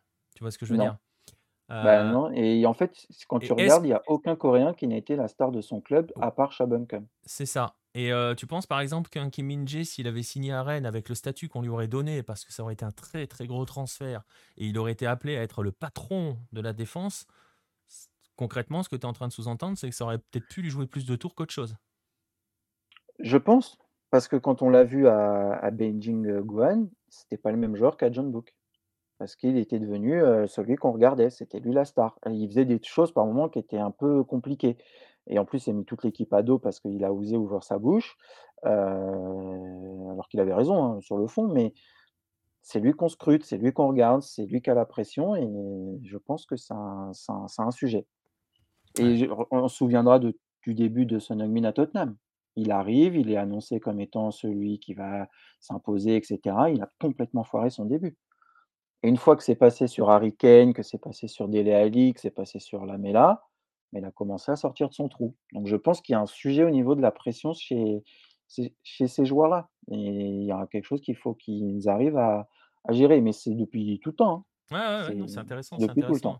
C'est vrai, hein, Red, Red Rouge, heu, Naples, on peut pas qualifier cette équipe de star, mais il est pas la grande star de l'équipe. Voilà, c'est ça que je sous-entendais. c'est pas pas le c'est pas lui qu'on regarde, hein, on regarde on regarde quoi.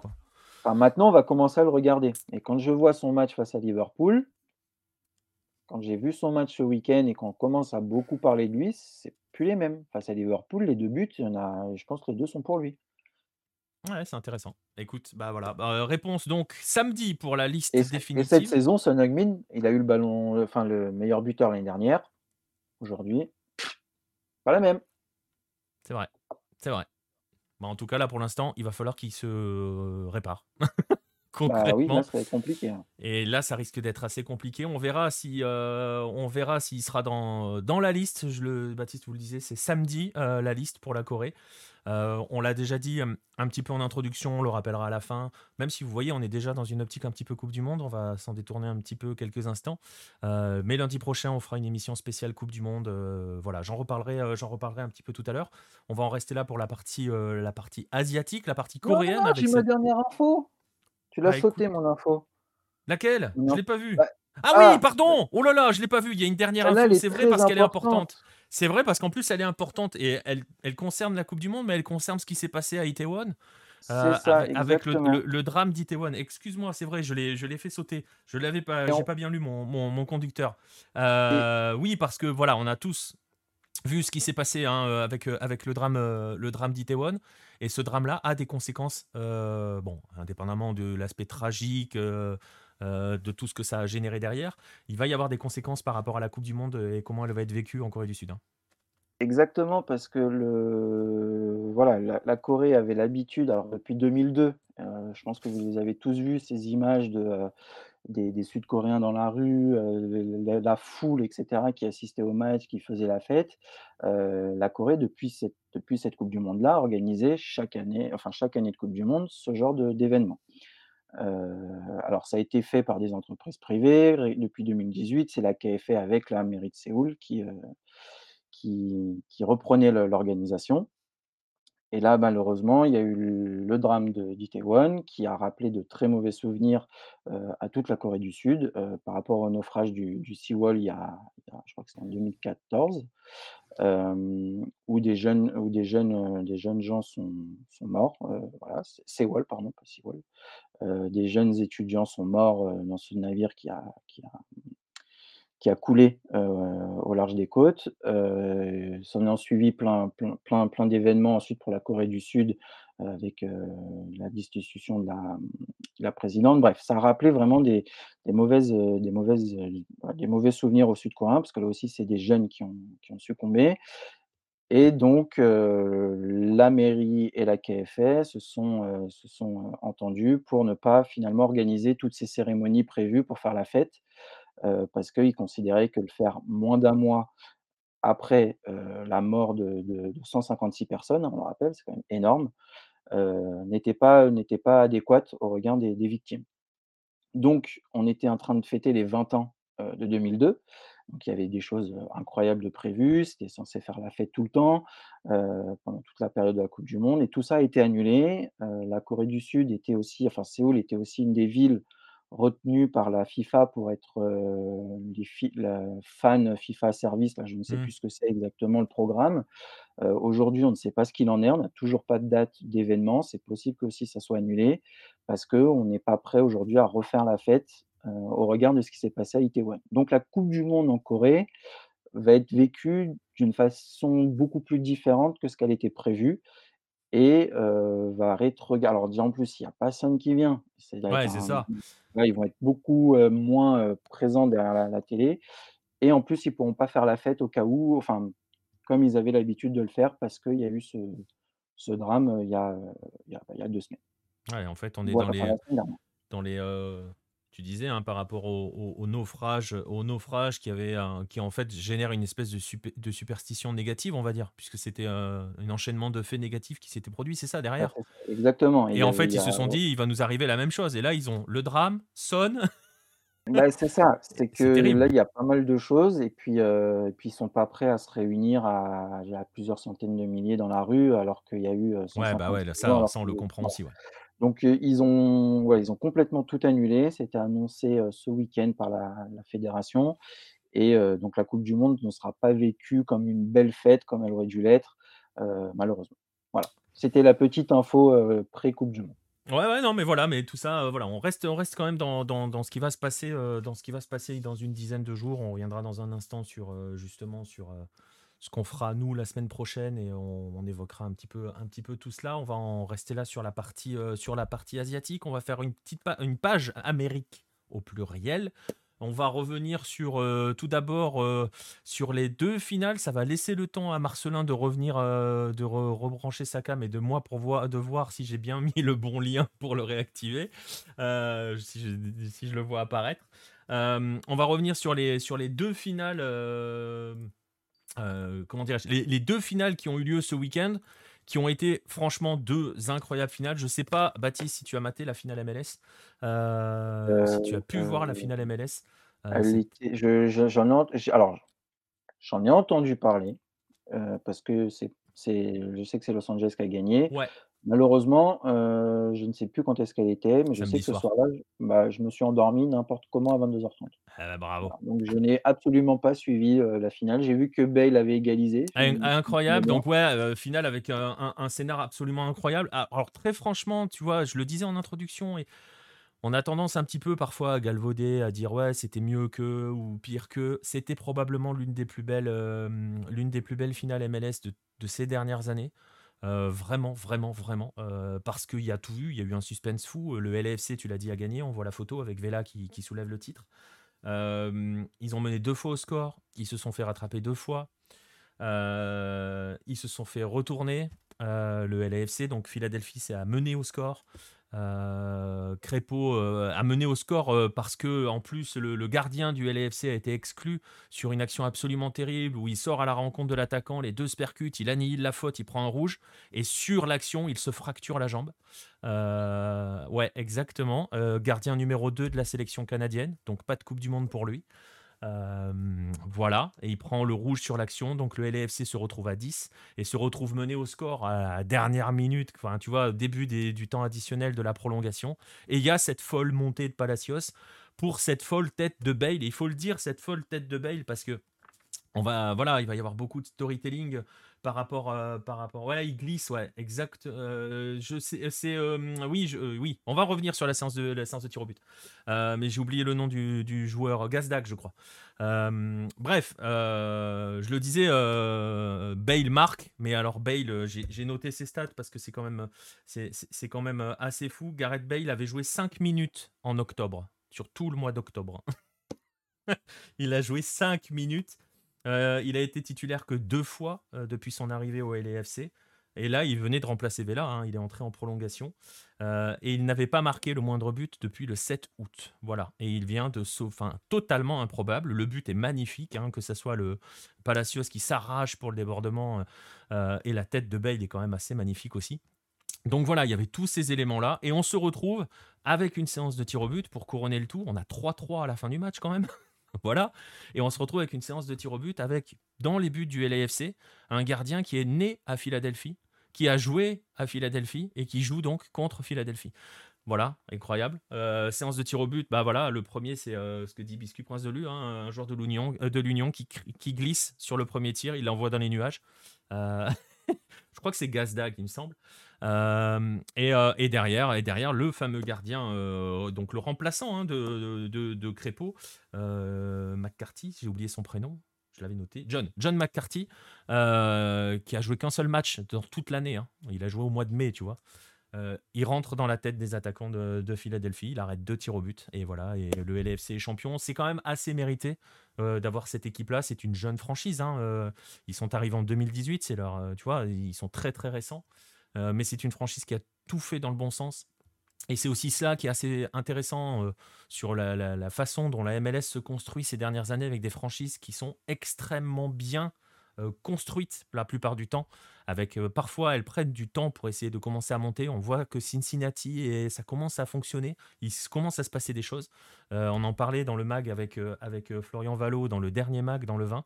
si vous voulez voir, je vous, je vous invite à, vous tourner vers ce mag. On parle un peu du projet de Cincinnati, mais le LAFC c'était un projet ambitieux dès le départ. Leur objectif ça a été de prendre la ville concrètement parce que Los Angeles c'est le Galaxy, mais tu vois le Galaxy comme son nom l'indique c'est hein, c'est avec des visions internationalistes. Et, c'est comme ça que ça marche. Eux, bah, ils sont. eux qui ont ramené les, les stars. Hein. Exactement. Ils ont ramené, euh, ils avaient ramené Beckham, ils ont ramené Zlatan, euh, voilà. Mais ils ont une, une, une vision à l'international. Ils ont Chicharito. Euh, mais je, je sais plus ça, Prince de lui sur les 5 joueurs désignés. Faudrait regarder. Je, je t'avoue, je n'ai pas fait attention à cela. Mais tout ça pour dire que le mmh. LFC, eux, quand ils sont arrivés, ils ont pris la place dans le coin de deuxième club laissé par le grand Nawak qui était Chivas. Hein. C'était n'importe quoi dans le, dans le coin. Et eux, ils se sont dit, on va aller au cœur de la ville. Donc leur stade a été placé au cœur de la ville, alors que celui du LA Galaxy, il faut faire une demi-heure de route hein, pour, pour y aller. Eux, ils sont dans la ville, tu vas en métro. Euh, ils ont eu des politiques ultra agressives en termes de, de, de, de, tarifs pour entrer au stade. Ils étaient les, quasiment les moins chers de la MLS, dans les 5 moins chers de la MLS à l'époque, déjà. Hein. Et ils ont, ils ont joué sur l'identité euh, Los Angeles. Le match s'est joué dans leur stade. Euh, qui fait 22 000 places. Donc on ne parle pas d'un stade de 180 000 places, tu vois, mais un vrai stade de foot. L'ambiance était dingue, ça a contribué à cela aussi. Euh, je vous invite à relire un papier euh, qui avait été publié sur Hello il y a très longtemps à l'arrivée du LFC. Par Antoine à l'époque, Antoine Latran, qui s'occupe de culture soccer. Donc il parlait de tout cela justement. Et finalement, ça a vite fonctionné parce que bah, parce qu'ils ont été la meilleure franchise sur leur première saison. Ils ont, ils ont fini troisième leur première saison. En 2019, euh, deuxième année, euh, ils finissent premier euh, de la saison régulière, record de points en MLS. record de la meilleure attaque de l'histoire de la MLS égalée. c'est l'époque, c'est l'année où Vela met 38 buts en championnat. ils ont fait la finale de la Champions League en 2020. Ils ont un, qu'ils ont perdu face à, face à Gignac et au Tigres. Et, et, ensuite, là, ils viennent de décrocher le deuxième Supporters Shield, donc la saison régulière, et leur premier titre MLS. Donc voilà, c'est une franchise qui a tout fait dans le bon sens, qui se construit dans le bon sens, qui a su fédérer un public autour de lui. C'est vraiment tout ce que la MLS peut faire de bien, le LAFC. Euh, ces dernières années, c'est hyper intéressant à voir. Non, franchement, c'est hyper intéressant à voir dans comment ils construisent. ramener Gareth Bell n'a pas non plus été. Ça, c'est pas la, meilleure idée du monde. Ça, je suis d'accord. Même euh, s'il leur permet d'égaliser. Il leur permet euh, d'égaliser. Bah, après, alors, pour dire les choses clairement, vu de voilà comme ça, quand ils font venir Chiellini et Bale, je, ça fait pas très LAFC. Voilà. Ça, c'est sûr. Mais voilà. Mais jusqu'ici, voilà, ils ont fait que ça. Je parlais de Palacios qui fait le centre, il est international équatorien, il a 22 ans. Euh, ils ont José Cifuentes qui a 23 ans, qui est international équatorien. Ils ont des gars un petit peu comme cela. Ils ont Vela qui est leur joueur star, hein, leur premier joueur star. Donc, euh, donc, euh, donc voilà. Mais c'est vrai que les arrivées de Bale et Chiellini, tu les aurais plus vus du côté du Galaxy, pour dire les choses clairement. Ah, bah, Bale, oui. Bale plus que Chiellini. Bah, ça peut être. Parce que Kellini n'a pas l'attitude du. Oui, c'est vrai. C'est vrai. Alors que Gary Bale, c'est l'archétype euh, complet de la star du Galaxy. C'est vrai. Mais, euh, mais voilà, bref, concrètement, ils ont bien fait les choses jusqu'ici. Ils ont toujours eu des résultats. Ils sont champions MLS. C'est un très beau champion MLS.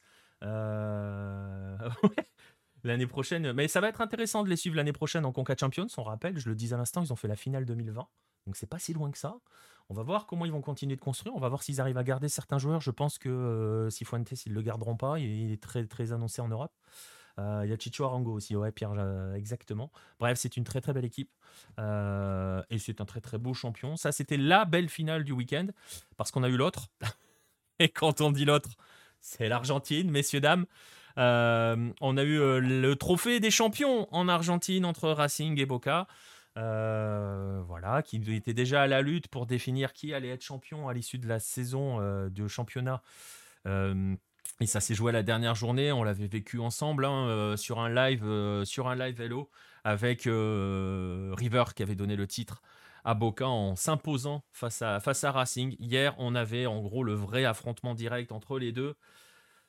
Alors, vous voyez la belle photo, les joueurs de Racing avec Pijout qui euh, lèvent le trophée, voilà, tout va bien. Euh, après, on peut regarder l'autre photo, c'est celle-là, c'est l'affiche du match, la guirlande de Noël, euh, avec un arbitre, Facundo Tejo, qui a envoyé, qui a envoyé 10 cartons rouges dans le match. 8 pour Boca, 2 pour Racing. ça a commencé avec un petit, un petit fritage entre deux joueurs, entre Villa, on va le prononcer à l'espagnol, Villa et Carbonero. Franchement, il n'y avait pas de quoi de mettre un rouge au 2, mais il a mis un rouge au 2 et c'est parti en sucette en prolongation. Euh, deuxième, jaune pour, euh, deuxième jaune pour Varela. Euh, le match était déjà très tendu hein, parce qu'il y avait des polémiques. Boca demandait des, des, pénalties qu'ils n'ont pas eu. L'entraîneur de Boca a été exclu pendant le match, donc ça faisait déjà encore un rouge. et donc, il a, mis, il a, il a continué d'aligner, d'aligner les, cartons. Centième minute, Varela, il veut, en fait, il veut frapper. Il y a un joueur qui passe devant lui, il ne le voit pas, il frappe le joueur. Deuxième jaune, donc c'est rouge. Euh, et puis, et puis, et puis, et puis arrive, on est à 10 contre 9 à ce moment-là, c'est déjà pas mal, 10 contre 9. Et puis arrive le but de Racing. Et la célébration d'Alcaraz qui va faire tout exploser. Alors cette célébration, vous savez quoi, je vais vous la montrer et vous allez euh, pouvoir voir ce que c'est. Voilà, la célébration de Carlos Alcaraz, c'est pas le tennisman. Il s'appelle Carlos, hein, je crois, le tennisman aussi. Euh, voilà, il s'assoit devant la, tribune de Boca et il y a quelques projectiles, la bise à Dimitri Payet.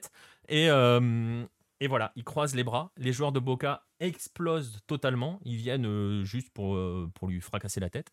Ça part en sucette totale. On a trois rouges de plus à ce moment-là qui sont distribués.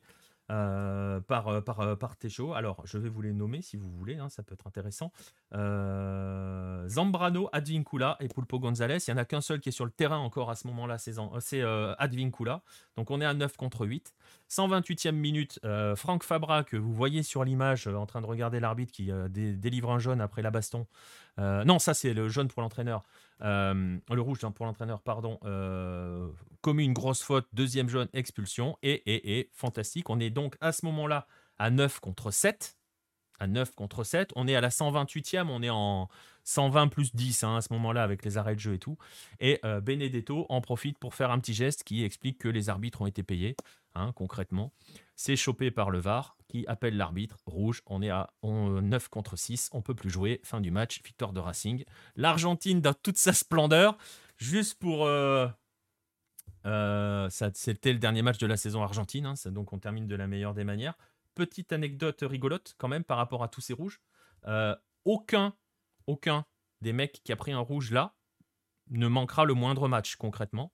Parce que les cartons rouges qui sont distribués dans le trophée des champions ne comptent que pour le trophée des champions. Donc ça veut dire qu'ils seront tous là pour la reprise du championnat à la ah, rentrée. Ah mais attends, s'ils retournent au trophée des champions. Ah bah alors maintenant, faut qu'ils alors s'ils retournent au trophée du champion, ils pourront pas le jouer. Et ah, je, pense, je, pense, je pense que franchement, les mecs, ça leur fait, euh, ça leur fait très très mal au cœur. Ah ouais? Je, ah je, pense que ça leur fait très très mal au cœur. Petit détail aussi assez amusant. Euh, pourquoi on en parle beaucoup? Parce que c'est pas la première fois que cet arbitre Facundo Teyo est impliqué dans des polémiques. Je vais pas faire la liste parce que de toute façon, impliqué dans des polémiques en Argentine, il y en a beaucoup. Euh, ce qui est assez intéressant, c'est que cinq jours avant le, match, il y a cinq jours à peu près, il y a un journaliste qui s'appelle euh, Flavio Azzaro, qui est connu pour être un supporter de Racing hein, et qui a une grosse communauté sur YouTube, qui fait des likes, des machins et tout, avait fait une vidéo dans laquelle il révélait de quel euh, club chaque arbitre argentin est supporter. Et cet arbitre-là est supporter de Racing. Voilà. Et cet arbitre-là sera l'un des deux arbitres argentins à la Coupe du Monde. On va se marrer. On va se marrer. Voilà, c'est ça pour la page argentine. On en reste là, c'est fini pour la saison argentine. Je ne sais pas si Marcelin est dans le coin parce que je ne le vois pas. Si, je pense parce qu'on l'entend. Ok, il est là. Ah bah si, il est là. il est là, Marcelin. Il a pas mis le J'ai comme une légère déception en voyant la tenue, mais, euh, mais voilà. Bref. Bah, je malheureusement pas de maillot de, de Fluminense. C'est très très étonnant ça. Est-ce que tu sais où est la boutique de Fluminense? Est-ce qu'ils ont une boutique? Rappelle-toi, ils en ont une, on a essayé d'y aller. Refusé. Refusé. Euh, voilà, on a conclu. pas les premières fusées. Exactement. On a conclu la page argentine. Juste quand même pour euh, préciser, je fais une dernière parenthèse. Euh, le titre de Racing, juste en chiffres. Hein. Racing, ça a été la meilleure équipe sur la table annuelle. Ils n'ont perdu que 5 matchs sur les 41 disputés cette saison. ils ont été la deuxième équipe, la deuxième meilleure attaque du championnat la meilleure défense de toute la saison, de toute l'année. Hein, je parle en continu. Donc euh, voilà, c'est quand même pas une victoire non plus volée par, euh, par, euh, par cette équipe-là. c'est voilà, il méritait quand même de choper un petit titre cette saison. Bref, on va clore ces news avec le Brésil, avec Marcelin, avec son deuxième club préféré, euh, Fluminense, et, euh, un attaquant argentin en plus. Tout va bien, tout est parfait. Tout c'est franchement magnifique. Hein, Marcelin, c'est une en plein bonheur. Puisqu'on va parler, on va parler d'un homme qui, euh, bah, comme il est arrivé au Brésil, a perdu son prénom.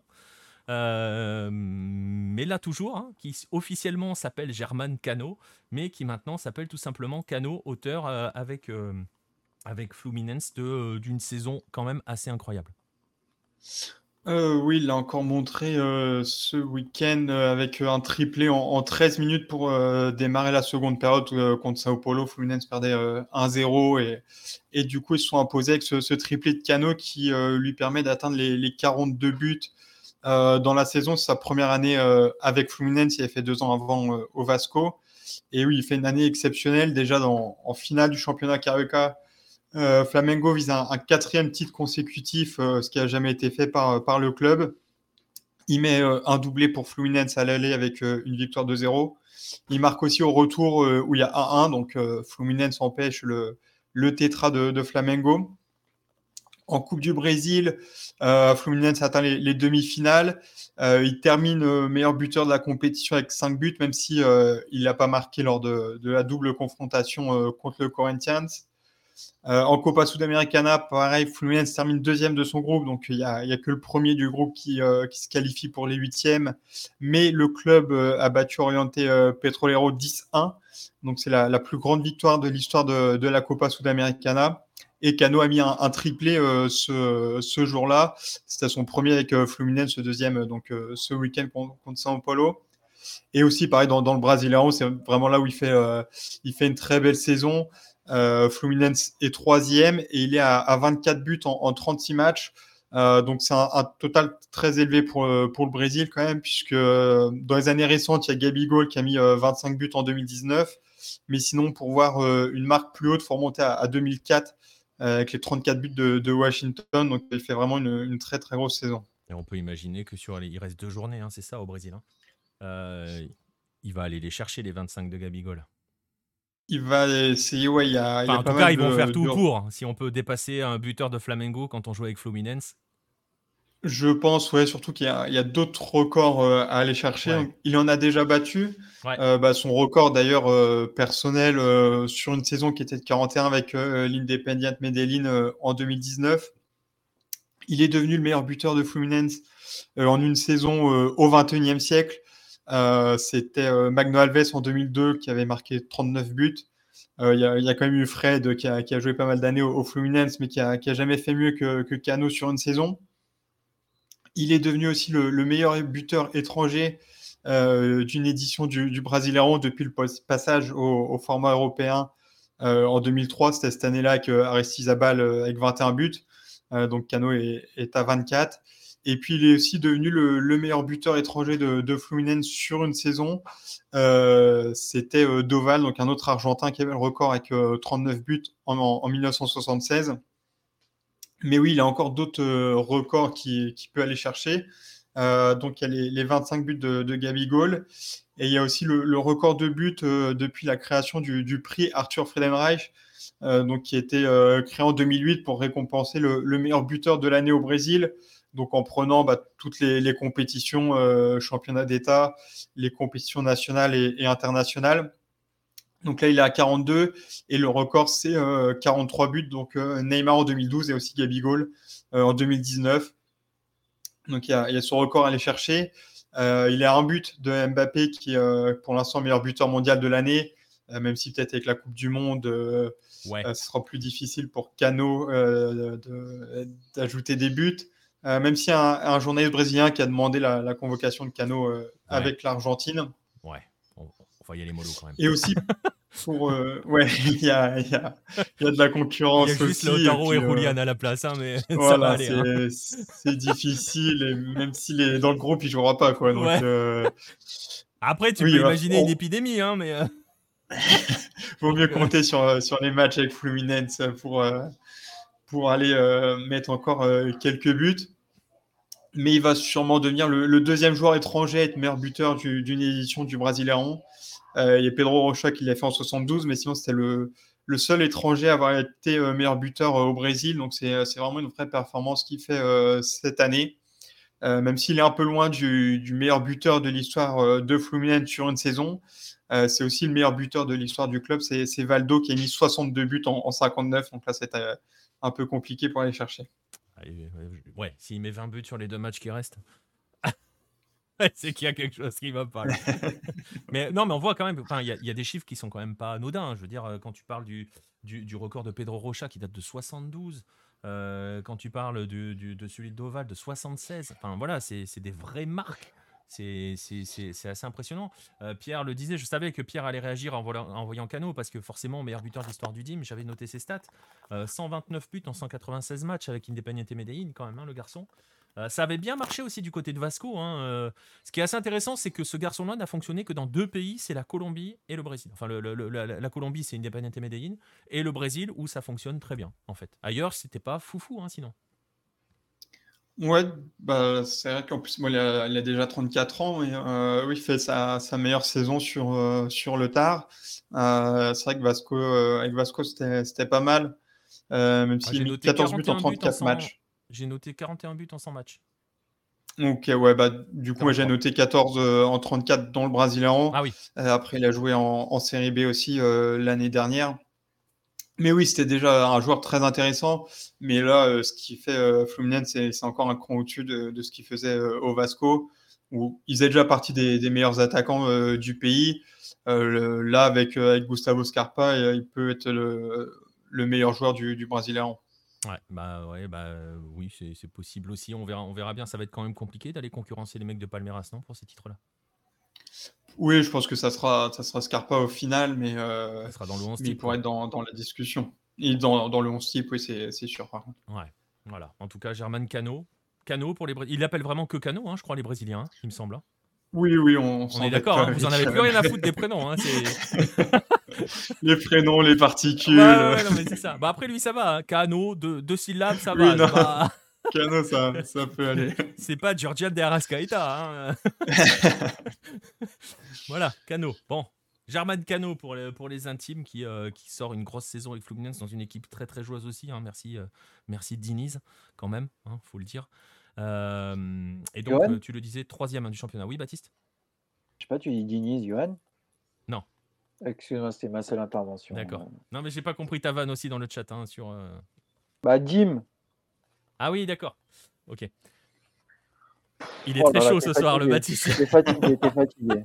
Ah, il avait commencé très fort. Après, on lui a fait le son sonner, ça l'a mis en confiance.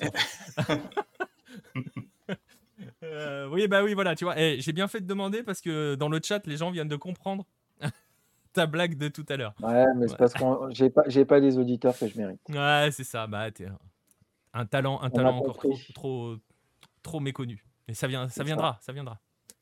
Un jour peut-être. Voilà, en tout cas, c'est avec euh, Germain Cano qu'on va conclure. On le disait, il reste deux matchs au Brésil.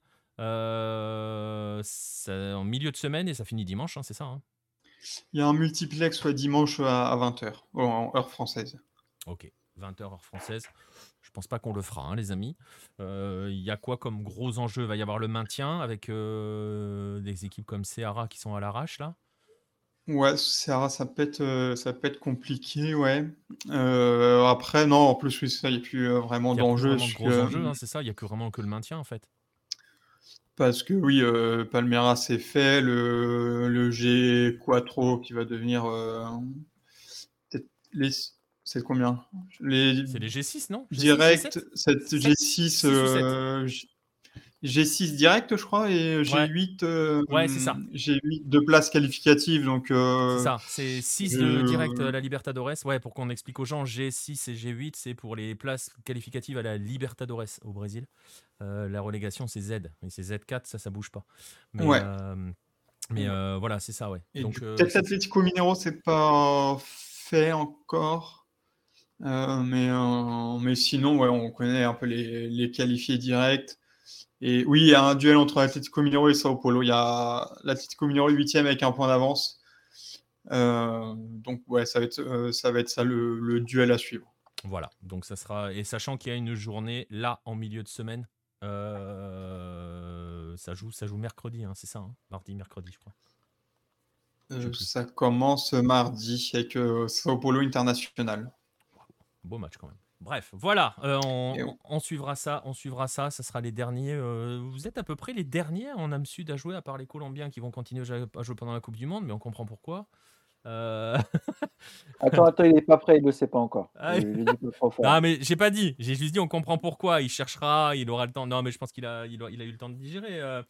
Euh, euh, bref, voilà. Bah, il espère toujours que le TAS annonce qu'un péruvien et, colombien, je sais pas quoi. Écoute, on n'a plus trop de nouvelles, hein, du, on n'a plus trop de nouvelles de tout cela. Donc, pour l'instant, l'Équateur va toujours faire le match d'ouverture face au Qatar. Donc, voilà. Hein. On aura le temps d'en reparler.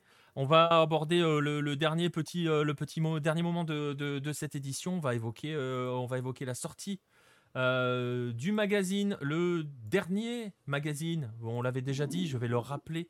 je vous montre la couverture. il était censé sortir aujourd'hui, sortira demain. Je le mets, on ouvrira les ventes demain. Très belle fève. Pardon? Très belle fève. Ah, très belle fève. une photo qui a été prise au musée du foot au Brésil, si vous voulez tout savoir. Euh, voilà, c'est le trophée Jules Rimet, c'est la Coupe du Monde, puisque on l'avait annoncé. Euh, ce numéro 21 du mois de novembre sera le dernier sous ce format-là, le dernier trimestriel de Lucarno Posé Magazine. Euh, celui-ci va faire écho au numéro 3 qui avait été un spécial Coupe du Monde. Alors le sommaire, il est assez simple à définir. vous prenez une édition de Coupe du Monde et on vous raconte une histoire par, par, Coupe du Monde.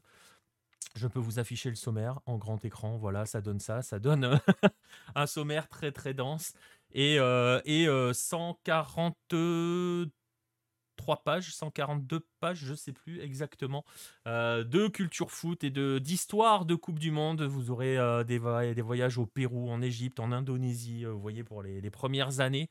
Il y a pas mal d'Asie hein, quand même, hein, Baptiste, cette fois-ci. Ah, eh, mine de rien. C'est pas trop mal équilibré. Il y a un tout petit peu d'Afrique. On a trois, si c'est pas mal. On a trois éditions africaines. Euh, un petit cinq Je crois que c'est le meilleur. Écoute, euh, euh, si on considère qu'Israël à ce moment-là est en Asie. Ah oui, c'est vrai qu'Israël est en Asie. Ouais. ouais, ouais, ouais, puisque membre fondateur de la de l'AFC. on en a un, deux, trois. On a trois et trois. Ouais, c'est ça. tu as deux Corées, trois Corées du Nord, Indonésie, Israël et Japon. Voilà, exactement. Donc six, six chapitres sur l'Asie. les années 90 ont l'air intéressantes, Nostromo. Ouais, mais tu vas voir, tout est très intéressant. Franchement, c'est, je, ne sais pas ce que vous en pensez. Je pense que c'est les mags les plus, les, les, plus, les plus sympas à lire, ceux-là. Hein.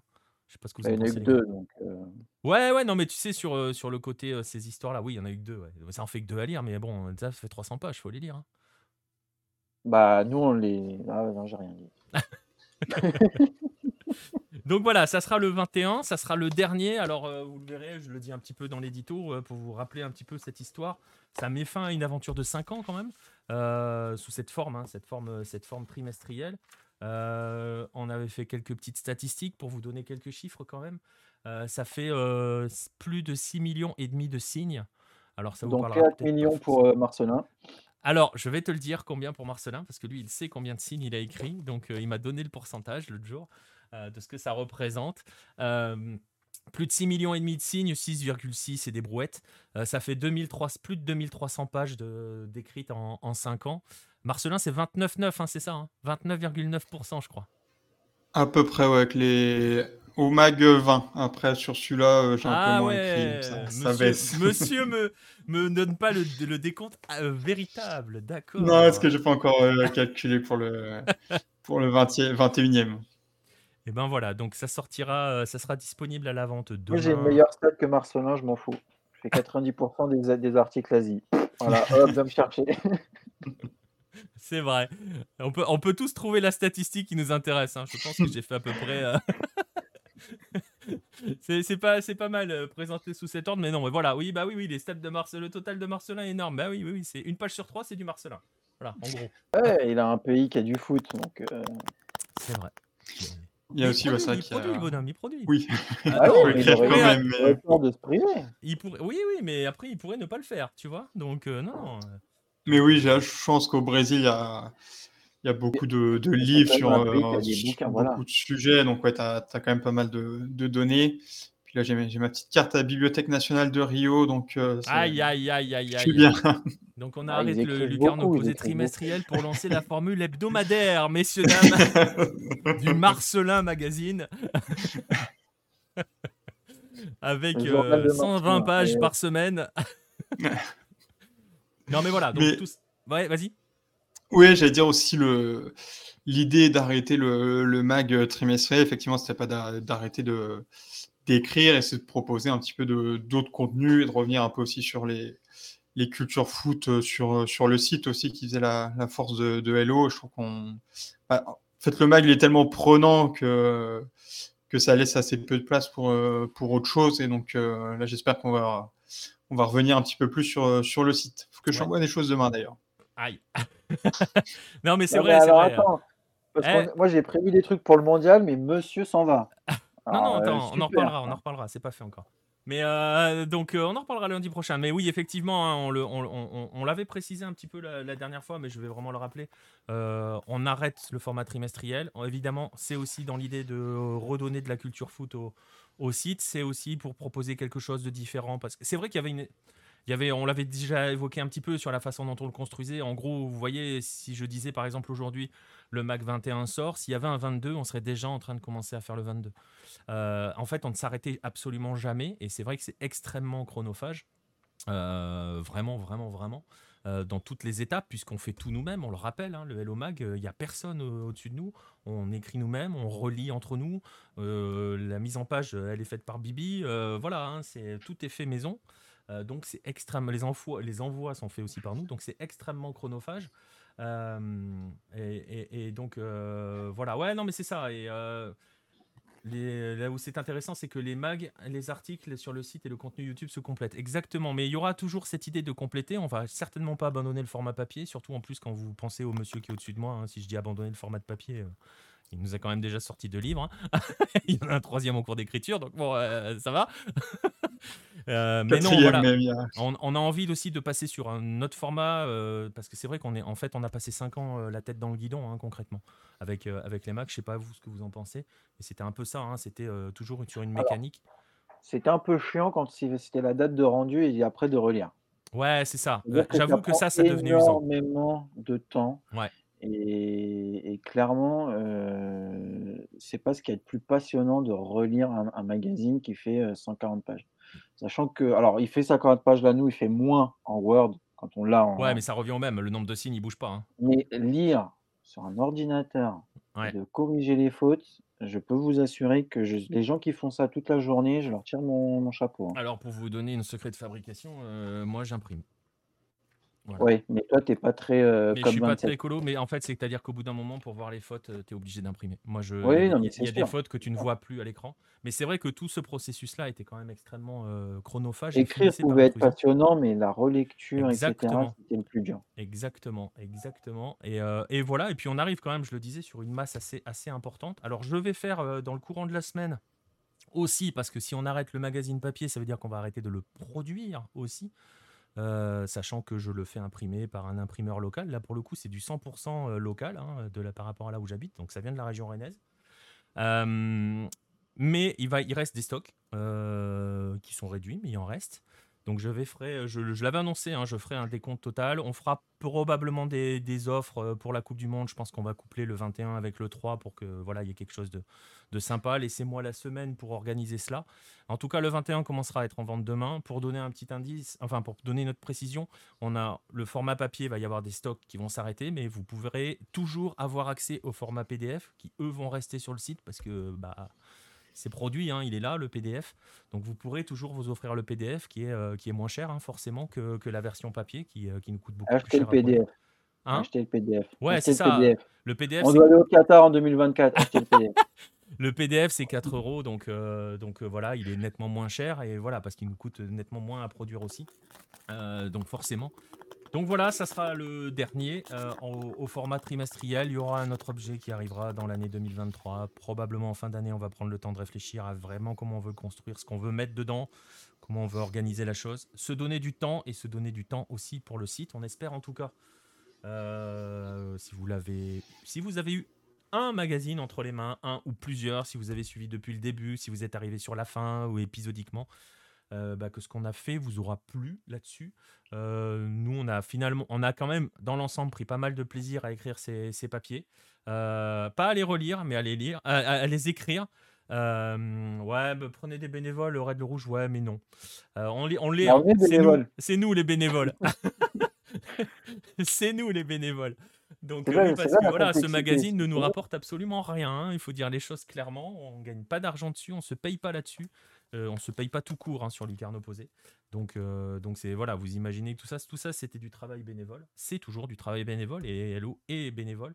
Euh, oui. Bah, après, on a toujours été ouvert à, d'autres, hein, Red le Rouge. Mais c'est vrai que voilà, on va passer à autre chose. On va le faire sur une autre forme différente. Pareil, hein, s'il y a des bénévoles qui veulent venir participer aux nouvelles formes, ils sont les bienvenus. de toute façon, tout le monde est le bienvenu s'il veut venir apporter sa touche de culture foot sur Hello. on, accueille, on accueille tout le monde. On voulait donc en profiter pour vous présenter ce numéro 21. Je vous ai présenté rapidement le sommaire pour vous remercier d'avoir suivi euh, ce, 21, euh, ces numéros de magazine, euh, bah, je le disais, soit du début, soit à un moment, soit sur la fin, soit quand vous voulez, à un moment donné de, votre existence. Et, puis, moi, je vais en profiter pour remercier tous ceux qui m'ont accompagné dans cette histoire. Bah, tous ceux qui ont, écrit, ne serait-ce qu'un article sur, sur ces mags. Euh, qui ont passé leur temps dessus. Euh, là, autour de moi, j'en ai deux qui ont passé beaucoup de temps dessus. donc, euh, voilà, ils savent, voilà, mais ils savent ce que je pense d'eux. donc, donc, donc voilà, non, non, c'était, c'était quand même une chouette aventure cette histoire-là. Et puis, et puis, je vous dis, on vous, on vous fera d'autres objets dans le courant 2023 et surveillez dans la semaine. Il va y avoir un listing détaillé des, magazines et il faut que je parte sur le projet ambitieux aussi de détailler euh, par auteur ce qui a été écrit dans quel magazine. J'en ai pour à peu près trois ans. je sais que Marcelin a déjà tout son listing. Marcelin, il a tout son listing. Euh, moi, je sais même plus ce que j'ai écrit. Ouais. bah, moi, c'est pareil. donc, ah, le, seul dont je me souviens, c'est celui du 3. Alors les autres. Je, je, ne me souviens même pas de ce que j'ai mis dans le 3 pour tout te dire. Donc, euh... Ah si, ah, si j'ai Haïti 74 dans le 3 parce que c'est un article que j'aime beaucoup. Mais, euh... mais euh... moi, voilà. la création du foot professionnel en Corée. Donc, la naissance du foot professionnel. Donc, c'est celui qui m'a le plus, m'a plus plu. Ouais. Et ben voilà. Ben, oui, je pense que tu as 100% de la Colombie, Pierre. Non, t'as pas 100% de la Colombie. Il y a eu Emmerich à un moment. Et bim donc, Allez, ça dégage, euh, Pierre Gerbeau. Donc voilà, dans tous les mags où il y a la Colombie, c'est Bibi. Non, ça sera pas Bibi. Il y a, des, euh, il y a eu Emery à une époque, euh, qui a écrit quelques, quelques articles. voilà. voilà. En tout cas, tous les articles Brésil, normalement, c'est Marcelin. ah bah non, il y a eu Simon aussi. Ah oui, il y a eu Simon aussi. Ah bah ouais, même. Ah, t'as même pas les 100% des articles Brésil. Et voilà. oh là là. 100% de... Et voilà, 100% de mes articles, c'est le Brésil, mais j'ai pas les 100%. Et bah voilà, moi j'ai 100% de la Corée. Messieurs, dames, un mythe vient de s'effondrer. c'est vrai qu'il y a eu les articles de Simon, euh, d'ailleurs, que l'on embrasse. Euh, putain, je fais mon Drucker là, c'est terrible. Mais bon. Je bats Marcelin, je m'en fous. J'ai une meilleure stat. Mais bon, voilà, donc euh, en tout cas, ça a été un plaisir à faire. Ça a été une aventure assez folle. Marcelin était là le jour où on s'est dit qu'on allait faire ça. Hein, dans un bar avec Farouk et Jérôme. Je sais pas s'il y avait. Dans, dans, quel étage On veut pas On n'avait même pas encore bu. Euh, quand euh, il y a eu cette idée de faire un format papier avant le numéro 1, c'était donc en 2017, à l'époque où on se voyait assez régulièrement euh, parce que je venais souvent à Paris. Et c'est comme ça qu'est né le mag, et ce sont eux hein, qui ont voulu faire un format papier, c'est même pas moi, tu vois, pour, pour, avoir, pour avoir toutes les. Pour avoir tous les, toutes les précisions, c'est pas, c'était pas mon idée au départ, c'était, c'était la leur, et voilà, bah, c'était cool d'avoir suivi tout le monde pendant 5 ans.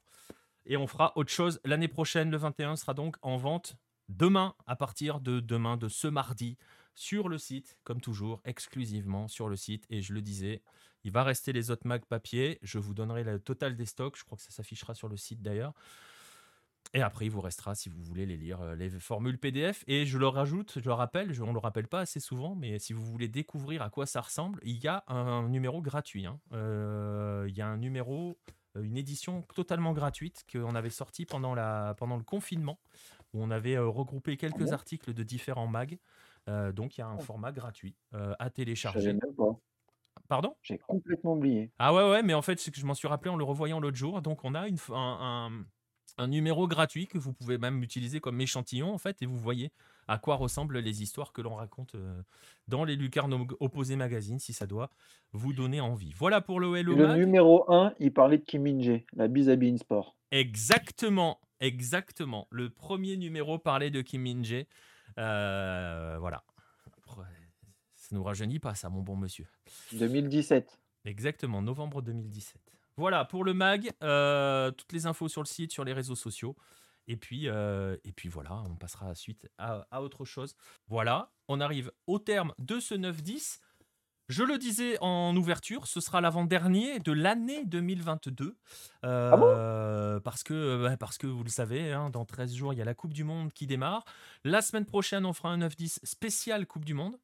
Euh, justement, on, on, aura, je pense que normalement, on aura toutes les listes. Je ne sais plus quelle est la date limite fixée par la FIFA. Euh, je crois qu'on aura alors j'ai regardé aujourd'hui, je crois qu'il y en a certaines qui sont un peu plus tard que le 14. Je crois qu'il y en a une qui est dit qui est balancée le 16. Ouais, mais ça en fait, ça dépend de la FIFA, c'est tu vois, ils vont jusqu'à la deadline certains. Bref, on mais il y en a verra des listes de 55 si tu veux. Non, mais c'est normal. Mais bon, on verra. On verra, euh, on verra, euh, voilà, on fera une émission spéciale Coupe du Monde, on entrera dans la Coupe du Monde et aussi on on présentera non, t'es pas invité Pierre. Euh, ou alors en consultant extérieur pour voir ce que ça fait une, Coupe du Monde de l'extérieur avec un peu de recul. Euh, avec beaucoup de recul quand on parle de Colombie. Euh, bref, tout ça pour dire que la semaine prochaine, un spécial Coupe du Monde. On s'intéressera aussi, on vous présentera un petit peu aussi ce que l'on compte, comment on va la suivre sur Lucarne opposé. Il se pourrait qu'il y ait quelque chose d'assez fou qui soit mis en place. J'ai pas encore la réponse officielle, donc je ne dis rien ce soir. Euh, j'attends, ça devrait tomber dans les, dans les heures qui viennent. Non, la dernière canon, c'est la Corée. Pardon, excuse-moi, je t'ai coupé. Le dernier, c'est la Corée.